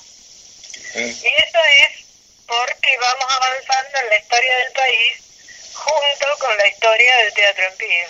Y aparte tiene muchas pinceladas de, de, de, ilustraciones, que es muy importante y se hace muy grato con datos históricos, con programaciones históricas también. Eh, eh, Ana María, su libro, le cuento a la audiencia también, que propone recorrer su historia y escuchar las voces de quienes transitaron, obreros, artistas, empresarios, el público. Y el libro está dividido en dos partes, las voces y crónica. Y, y cómo eh, dentro de lo que son las voces están las primeras voces, las voces de la radio, las voces del nuevo teatro, las voces del cine, esas voces obreras también, en primera instancia. Eh, ¿qué, qué, qué hay en esas voces? En esas voces hay distintos momentos humanos del teatro en pie. Eh, te hablo de las voces obreras, que son las del primer momento, las voces de la radio, cuando el teatro en pie se transformó, que no era todavía el teatro en pie, sino que se llamaba moderno, en el auditorio de LR3 Radio Belgrano. Luego, cuando pasó a ser cine-teatro, eh, con, y, después, bueno, volviendo a ser puramente teatro. Es decir, son instancias de la vida del teatro que son sumamente importantes porque fíjese que la gente en cuyas manos estuvo el teatro es toda gente destacadísima de la cultura. Jaime Yankelevich, que fue el dueño del R3 Radio Belgrano, es el padre de nuestra televisión. Eh, Vicente Vigo, el que estuvo a cargo del cine, ciudadano ilustre de la ciudad de Buenos Aires, fue el único distribuidor de cine que se plantó ante el gobierno de Onganía cuando se prohibió la película Teorema de Pasolini y se lo ganó, por supuesto a costa de algunos inconvenientes que tuvo. Luego Alberto Kipnis, eh, el introductor del cine arte en la Argentina, y, y, bueno, y otras muy importantes personalidades que han estado a cargo del teatro. Ana María Rossi de Vergel, ella publicó este libro Las voces del teatro Empir, que tiene el sello de Udeva, y así como ustedes la están escuchando, cuando yo leí sus páginas, me transmite un libro con, que está escrito con mucha emoción, Ana María, y eso es lo que usted eh, transmite, emoción. Y no quiero dejar pasar por alto, porque es parte de nuestra cultura, es parte de nuestra historia, de nuestro acervo cultural, ese reconocimiento a Carlos Matus, a Antonio Leiva, a Carlos Foss, ese investigador teatral maravilloso que tenemos. Pero me gusta que usted nos hable un poquito de Carlos Matus con esa lección de anatomía. Bueno, yo escribí Desnudos, Amados y Censurados, el fenómeno del éxito de la lección de anatomía de Carlos Matus. Ese fue mi segundo libro, donde traté de explicar por qué la lección de anatomía se transformó en el éxito más grande de la historia del teatro argentino, dado que estuvo 36 años ininterrumpidos en cartel en siete países, cosa que no ha ocurrido con ninguna otra obra. Logré explicarlo del todo porque si se pudiera explicar bien el éxito, todo el mundo haría éxito, ¿no es cierto? Pero bueno, analicé algunos aspectos. Y con respecto a Carlos Matus, lo que puedo decirle es que fue mi hermano de la vida. Eh, nos conocimos cuando éramos adolescentes, fundamos, yo estuve entre los fundadores del Team Teatro. Bueno, y fue una amistad que atravesó toda mi vida. Realmente lo considero una persona genial, un gran maestro y alguien que eh, realmente le dejó muchísimo al, al teatro argentino. Y además lo hizo conocer en el exterior, ¿no? Sí, sí, sí. Y realmente, eh, bueno, una, una extraordinaria experiencia de vida haber trabajado con él y haberlo tenido como amigo. Por supuesto, digo lo mismo de Antonio Leiva, que por suerte sigue trabajando. Este año tengo una admiración especial por Antonio Leiva, porque en plena pandemia nunca se rindió, nunca dejó de trabajar. Sin un centavo, con el teatro cerrado, comenzó a ensayar por Zoom El Reñidero, que después estrenó, que ahora se acaba de bajar de cartela, de dos funciones más, creo, por un programa de la ciudad de Buenos Aires. Este, todo lo que hizo en pandemia fue extraordinario. Eh, hizo dos, eh, dos streaming de La Voz Humana, del Huérfano Feliz. Es decir, no se detuvo en ningún momento. Y eso me parece sumamente conmovedor. Así es, bueno, es el reconocimiento, ¿no? A Matus y a Leiva por, por lo que nos dejó Matus, por lo que representa Leiva también. Exacto. Y, y, y gracias a, a, la importancia de la Ley Nacional del Teatro y Pro Teatro, el EMPIR también pudo seguir avanzando porque tuvo bastantes eh, sinsabores en su vida, ¿no? El del Teatro EMPIR. Sí, eh, bueno, todos los sinsabores que tiene cualquier teatro, creo yo, eh, a través de su historia. Eh, el aporte de Proteatro y del Instituto Nacional del Teatro es relativamente nuevo, ¿no? Pertenece a este siglo, digamos. Antes lo te funcionaba como un teatro comercial y dependía de sus administradores. Pero hubo una, una política que implementaron en esta última etapa, eh, Matus Leiva y con la ayuda de César, de César Matus, que es muy inteligente porque es abrir el teatro a todos los espectáculos que ellos consideran que pueden tener cabida entonces hay una gran variedad de programación y eso evita que el teatro dependa de una sola obra que esté en cartel como ocurría antes. Que fue un motivo de problemas porque usted sabe que el teatro está a una cuadra y media del Congreso. Y allí siempre hay cortes de calles, manifestaciones, eh, durante el 2001 una manifestación que venía rompiendo todo, rompió las puertas del EMPIR también. Es decir, esto lo hace difícil de manejar porque es una zona problemática. Pero si usted tiene diferentes tipos de público todos los días, entonces esto es mucho más viable. Ellos normalmente tienen espectáculos más o menos estables y otros que van variando de danza, de cine, y se ha transformado en un polo de ópera independiente, que es algo sumamente importante en este momento. Sí, como decíamos al principio, es un libro que tiene eh, una, eh, un resumen histórico muy importante y, y, le quiero preguntar, ¿qué representa el Teatro Impir para usted, Ana María? Mire, para mí ha sido una especie de eh, casa de amigos a la que voy de visita y a colaborar. Porque a lo mejor en algún espectáculo me va a ver cortando entradas en la puerta. Qué lindo.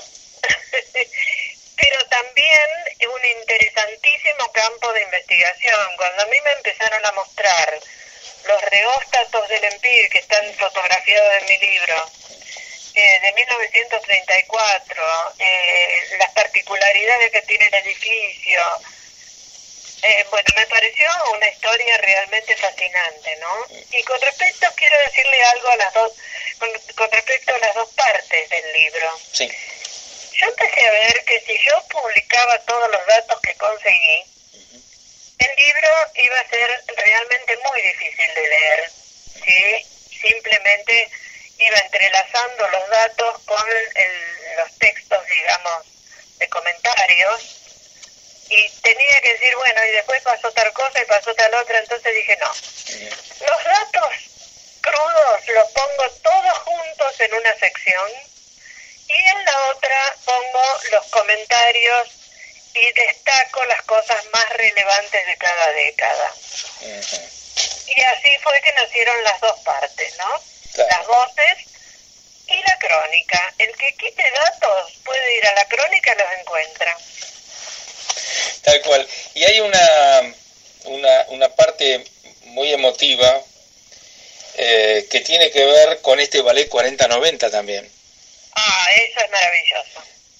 ¿Qué nos puede contar de eso? El ballet 40-90, como su nombre lo indica, es un ballet compuesto por mujeres que tienen entre 40 y 90 años. Y le puedo asegurar que hay un par que yo creo que tienen 90 realmente. Eh, es, un despliegue maravilloso de energía y de igualdad, porque para pertenecer al, al ballet no hace falta más que tener ganas de ir y pertenecer y bailar.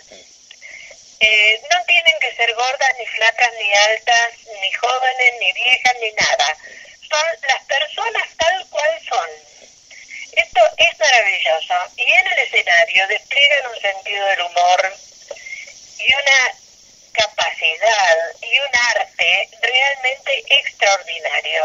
Uno se va renovado de sus espectáculos no porque bailen genial, porque por supuesto muchas de ellas nunca fueron bailarinas, sino por el despliegue de energía, de alegría y, repito, de igualdad que hay sobre el escenario.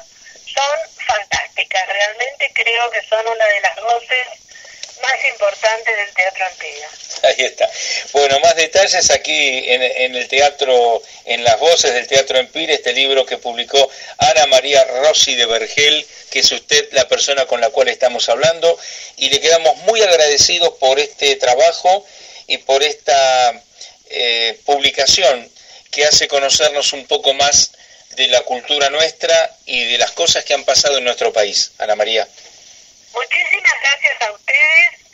Eh, los felicito también por su trabajo de siempre.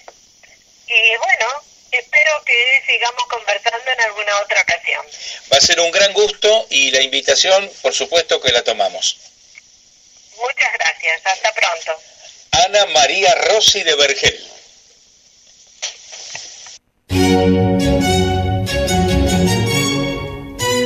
Los compases de una vieja canción nos hace recordar épocas lejanas, pensamientos y emociones que se proyectan en el clima de la radio. Así es, compartiendo un encuentro radial con estilo mm, y compasión, compartiendo.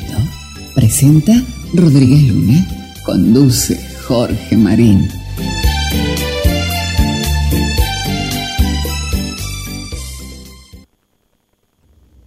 Desde el chalet de GDS Radio en Sierra de los Padres, un programa con estilo, compartiendo. Lo hacemos en duplex con RSO 91.7 e Internet de Marcos Paz. Ambas emisoras están transmitiendo desde la provincia de Buenos Aires, República Argentina. www.nortetelevisión.com Programación Nacional Online y su señal interactiva NTV Digital. 24 horas junto a usted.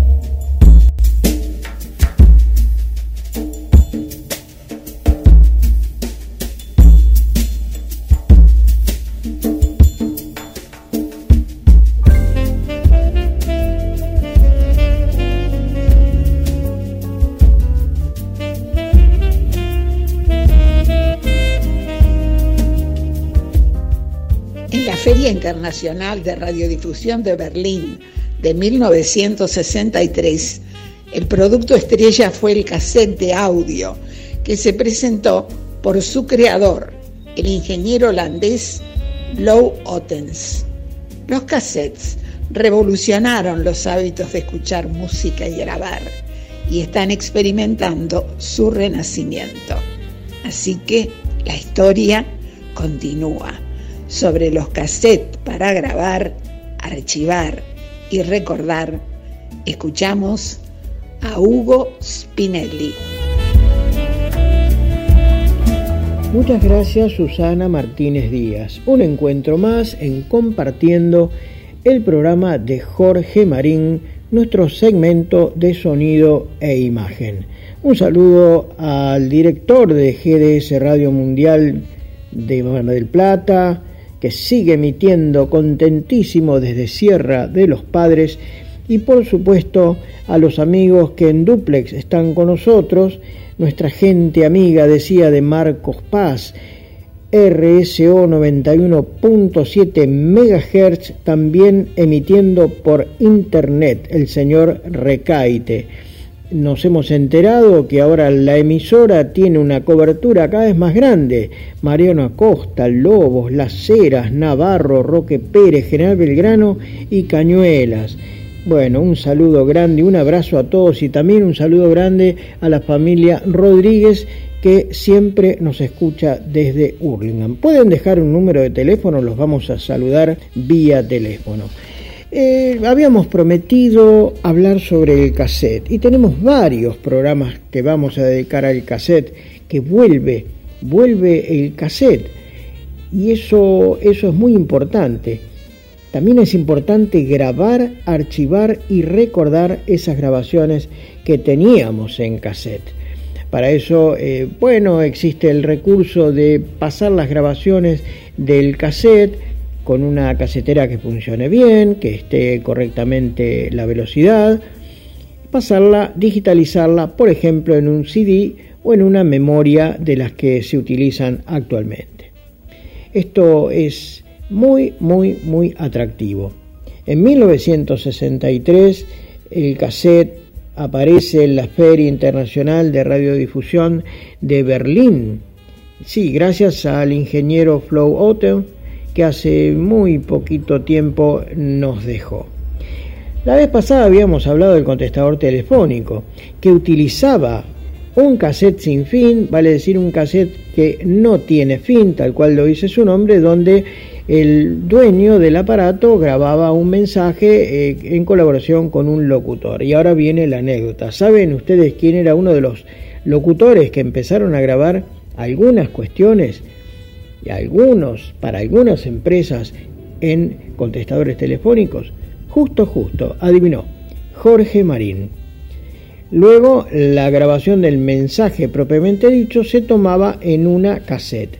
Ustedes saben que las cintas magnéticas vienen en un ancho de una pulgada, un cuarto de pulgada y el cassette que es un tamaño menor de 4 milímetros y algo más, que es el tamaño del cassette. Las cintas de los cassettes, entonces, repito, son de un cuarto, o sea, de 6.25 milímetros.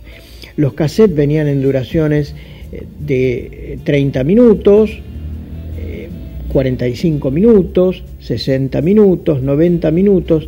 A medida que aumentaba la duración del cassette, la cinta era un poco más fina, o sea que para grabaciones duraderas siempre se recomendaban cassettes entre una hora y como máximo 90 minutos. Había también de 120, ¿eh? había también de 120.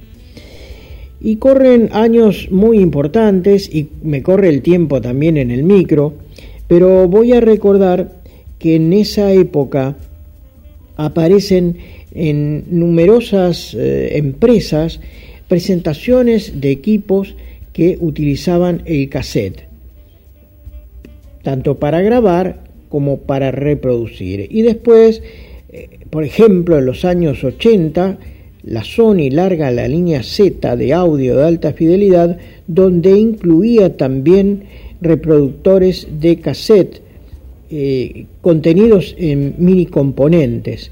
También Agua se dedicó a hacer mini componentes y a hacer diferentes presentaciones.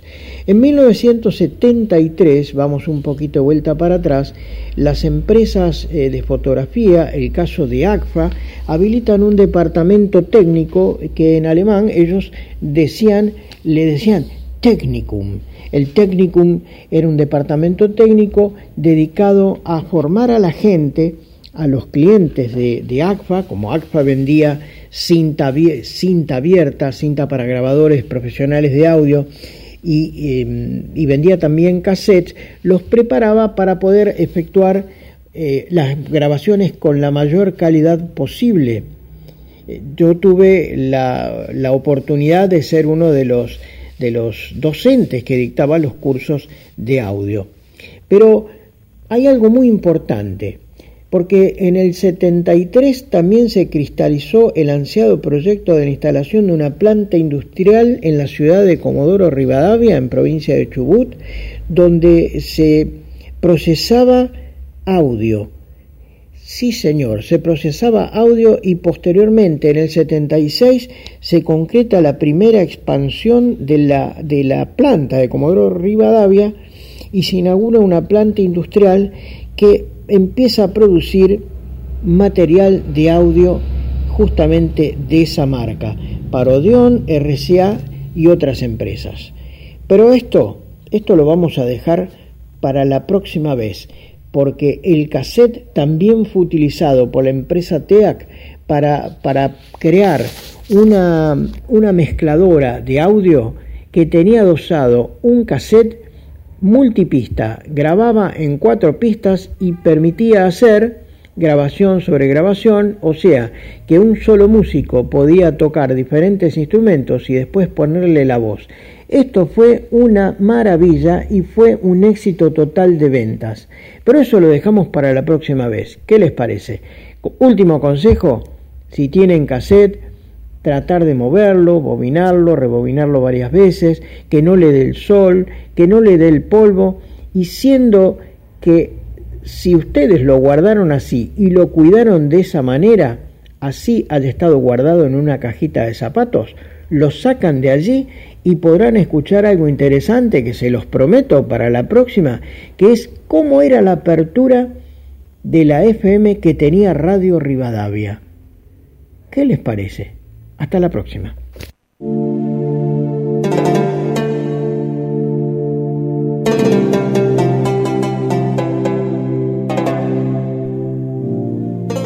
Compartiendo.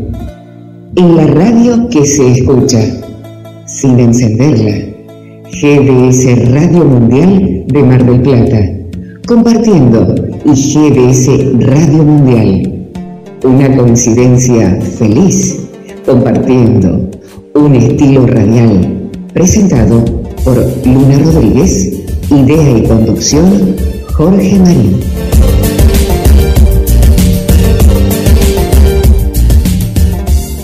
...917... RSO...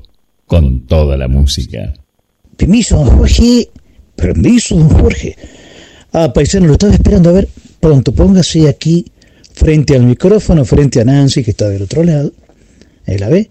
Sí, sí, la veo. Tranquilo, no se ponga colorado. Tranquilo, paisano, contrólese, canejo. Ah, tiene razón, A ver, a ver, lo escuchamos, paisano. Bien, es necesario saber que su presencia me inquieta. Se me hizo una galleta y un nudo en la garganta, que está muy cerca de mí ya me lo dice el aroma de su fragancia violetas. Es una dama que la asistencia técnica domina y a mí me sube la adrenalina. Pero tranquilo, canejo. Estalla mi corazón y las estrellas me guían para hacer frente a este evento con micrófono y parlantes. ¿Y por qué no? Un aromatizante. Y aquí va la segundita. Está bueno, canejo. Él es un cosmopolita, un mago sin varita, que para hablar no se achica y así recorre el camino porque es muy genuino.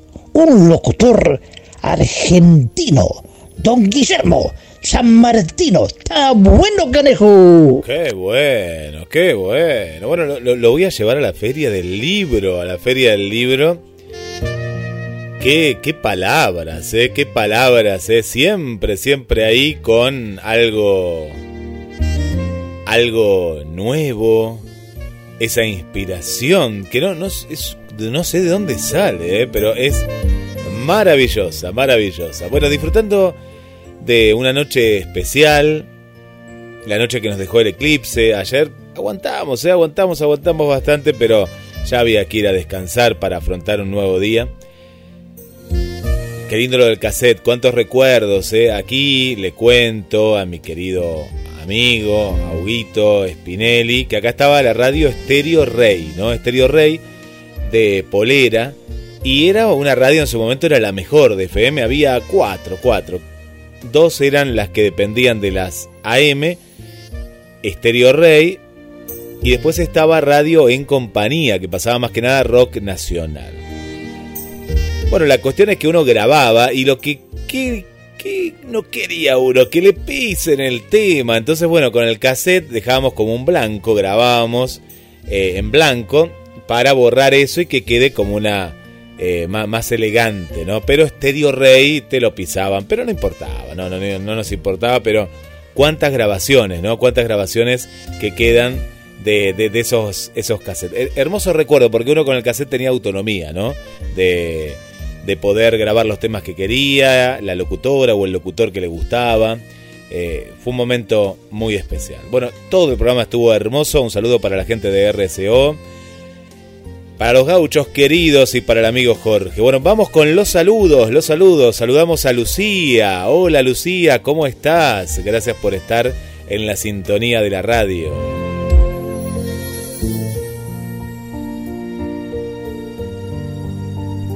Le mandamos un saludo también para Sebastián, muchas gracias por estar ahí también presente, Andrea, Escuchando la radio, ¿eh? así, ¿eh? escuchando y dialogando. Un saludo para Gladys. Gracias Gladys por acompañarnos. Para María Vanessa, desde Canadá. Gracias Canadá por estar presente. Bueno, y hablando de la Feria del Libro, gracias a la invitación a Argelia Díaz, ahí vamos a estar participando, y también a otro oyente y amigo, a Daniel Santandreu. Con Argelia estaremos el día domingo y con el amigo Santandreu el día viernes. ¿eh? Gracias por invitar a GDS, la radio que nos une. Para el amigo Tito y para Mónica, gracias, de aquí del barrio Pueyrredón. Para Ana María y para Roberto. Para Tete Lugo Sam de Pachuca, México.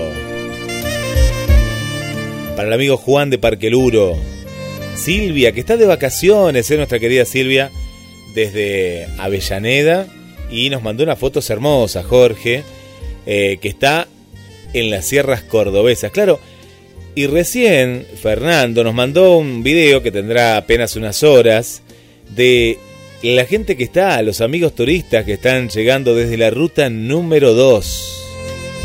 Incesante, ¿eh?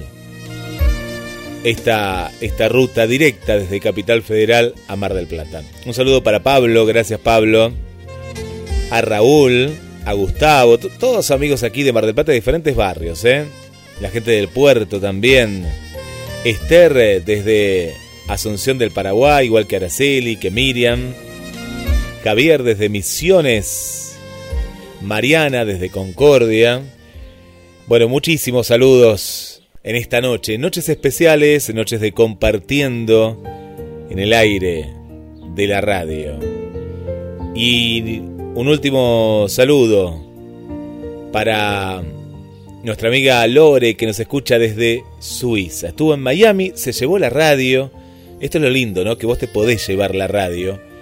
Y es la diferencia de antes, ¿no? De los equipos doble casetera. Claro, ¿cómo te vas a llevar de, de Suiza a, Miami una radio, en, la aduana te decían, no, no, eh, señora, señor, de, deje esto acá, pero yo quiero grabar, quiero grabar la radio. Bueno, ahora con GDS y las radios digitales te descargas la aplicación y la podés grabar estés donde estés. Bueno, un saludo para Lore y gracias también por las fotos que, que nos envió. Bellísimos, bellísimos lugares. Bueno, y volvemos aquí, a Mar del Plata, a los estudios centrales de GDS, y le doy el pase para el final. Los veo ahí, uy, los veo acá en la camarita, los gauchos. Con Jorge, bueno, un abrazo, un abrazo a la distancia.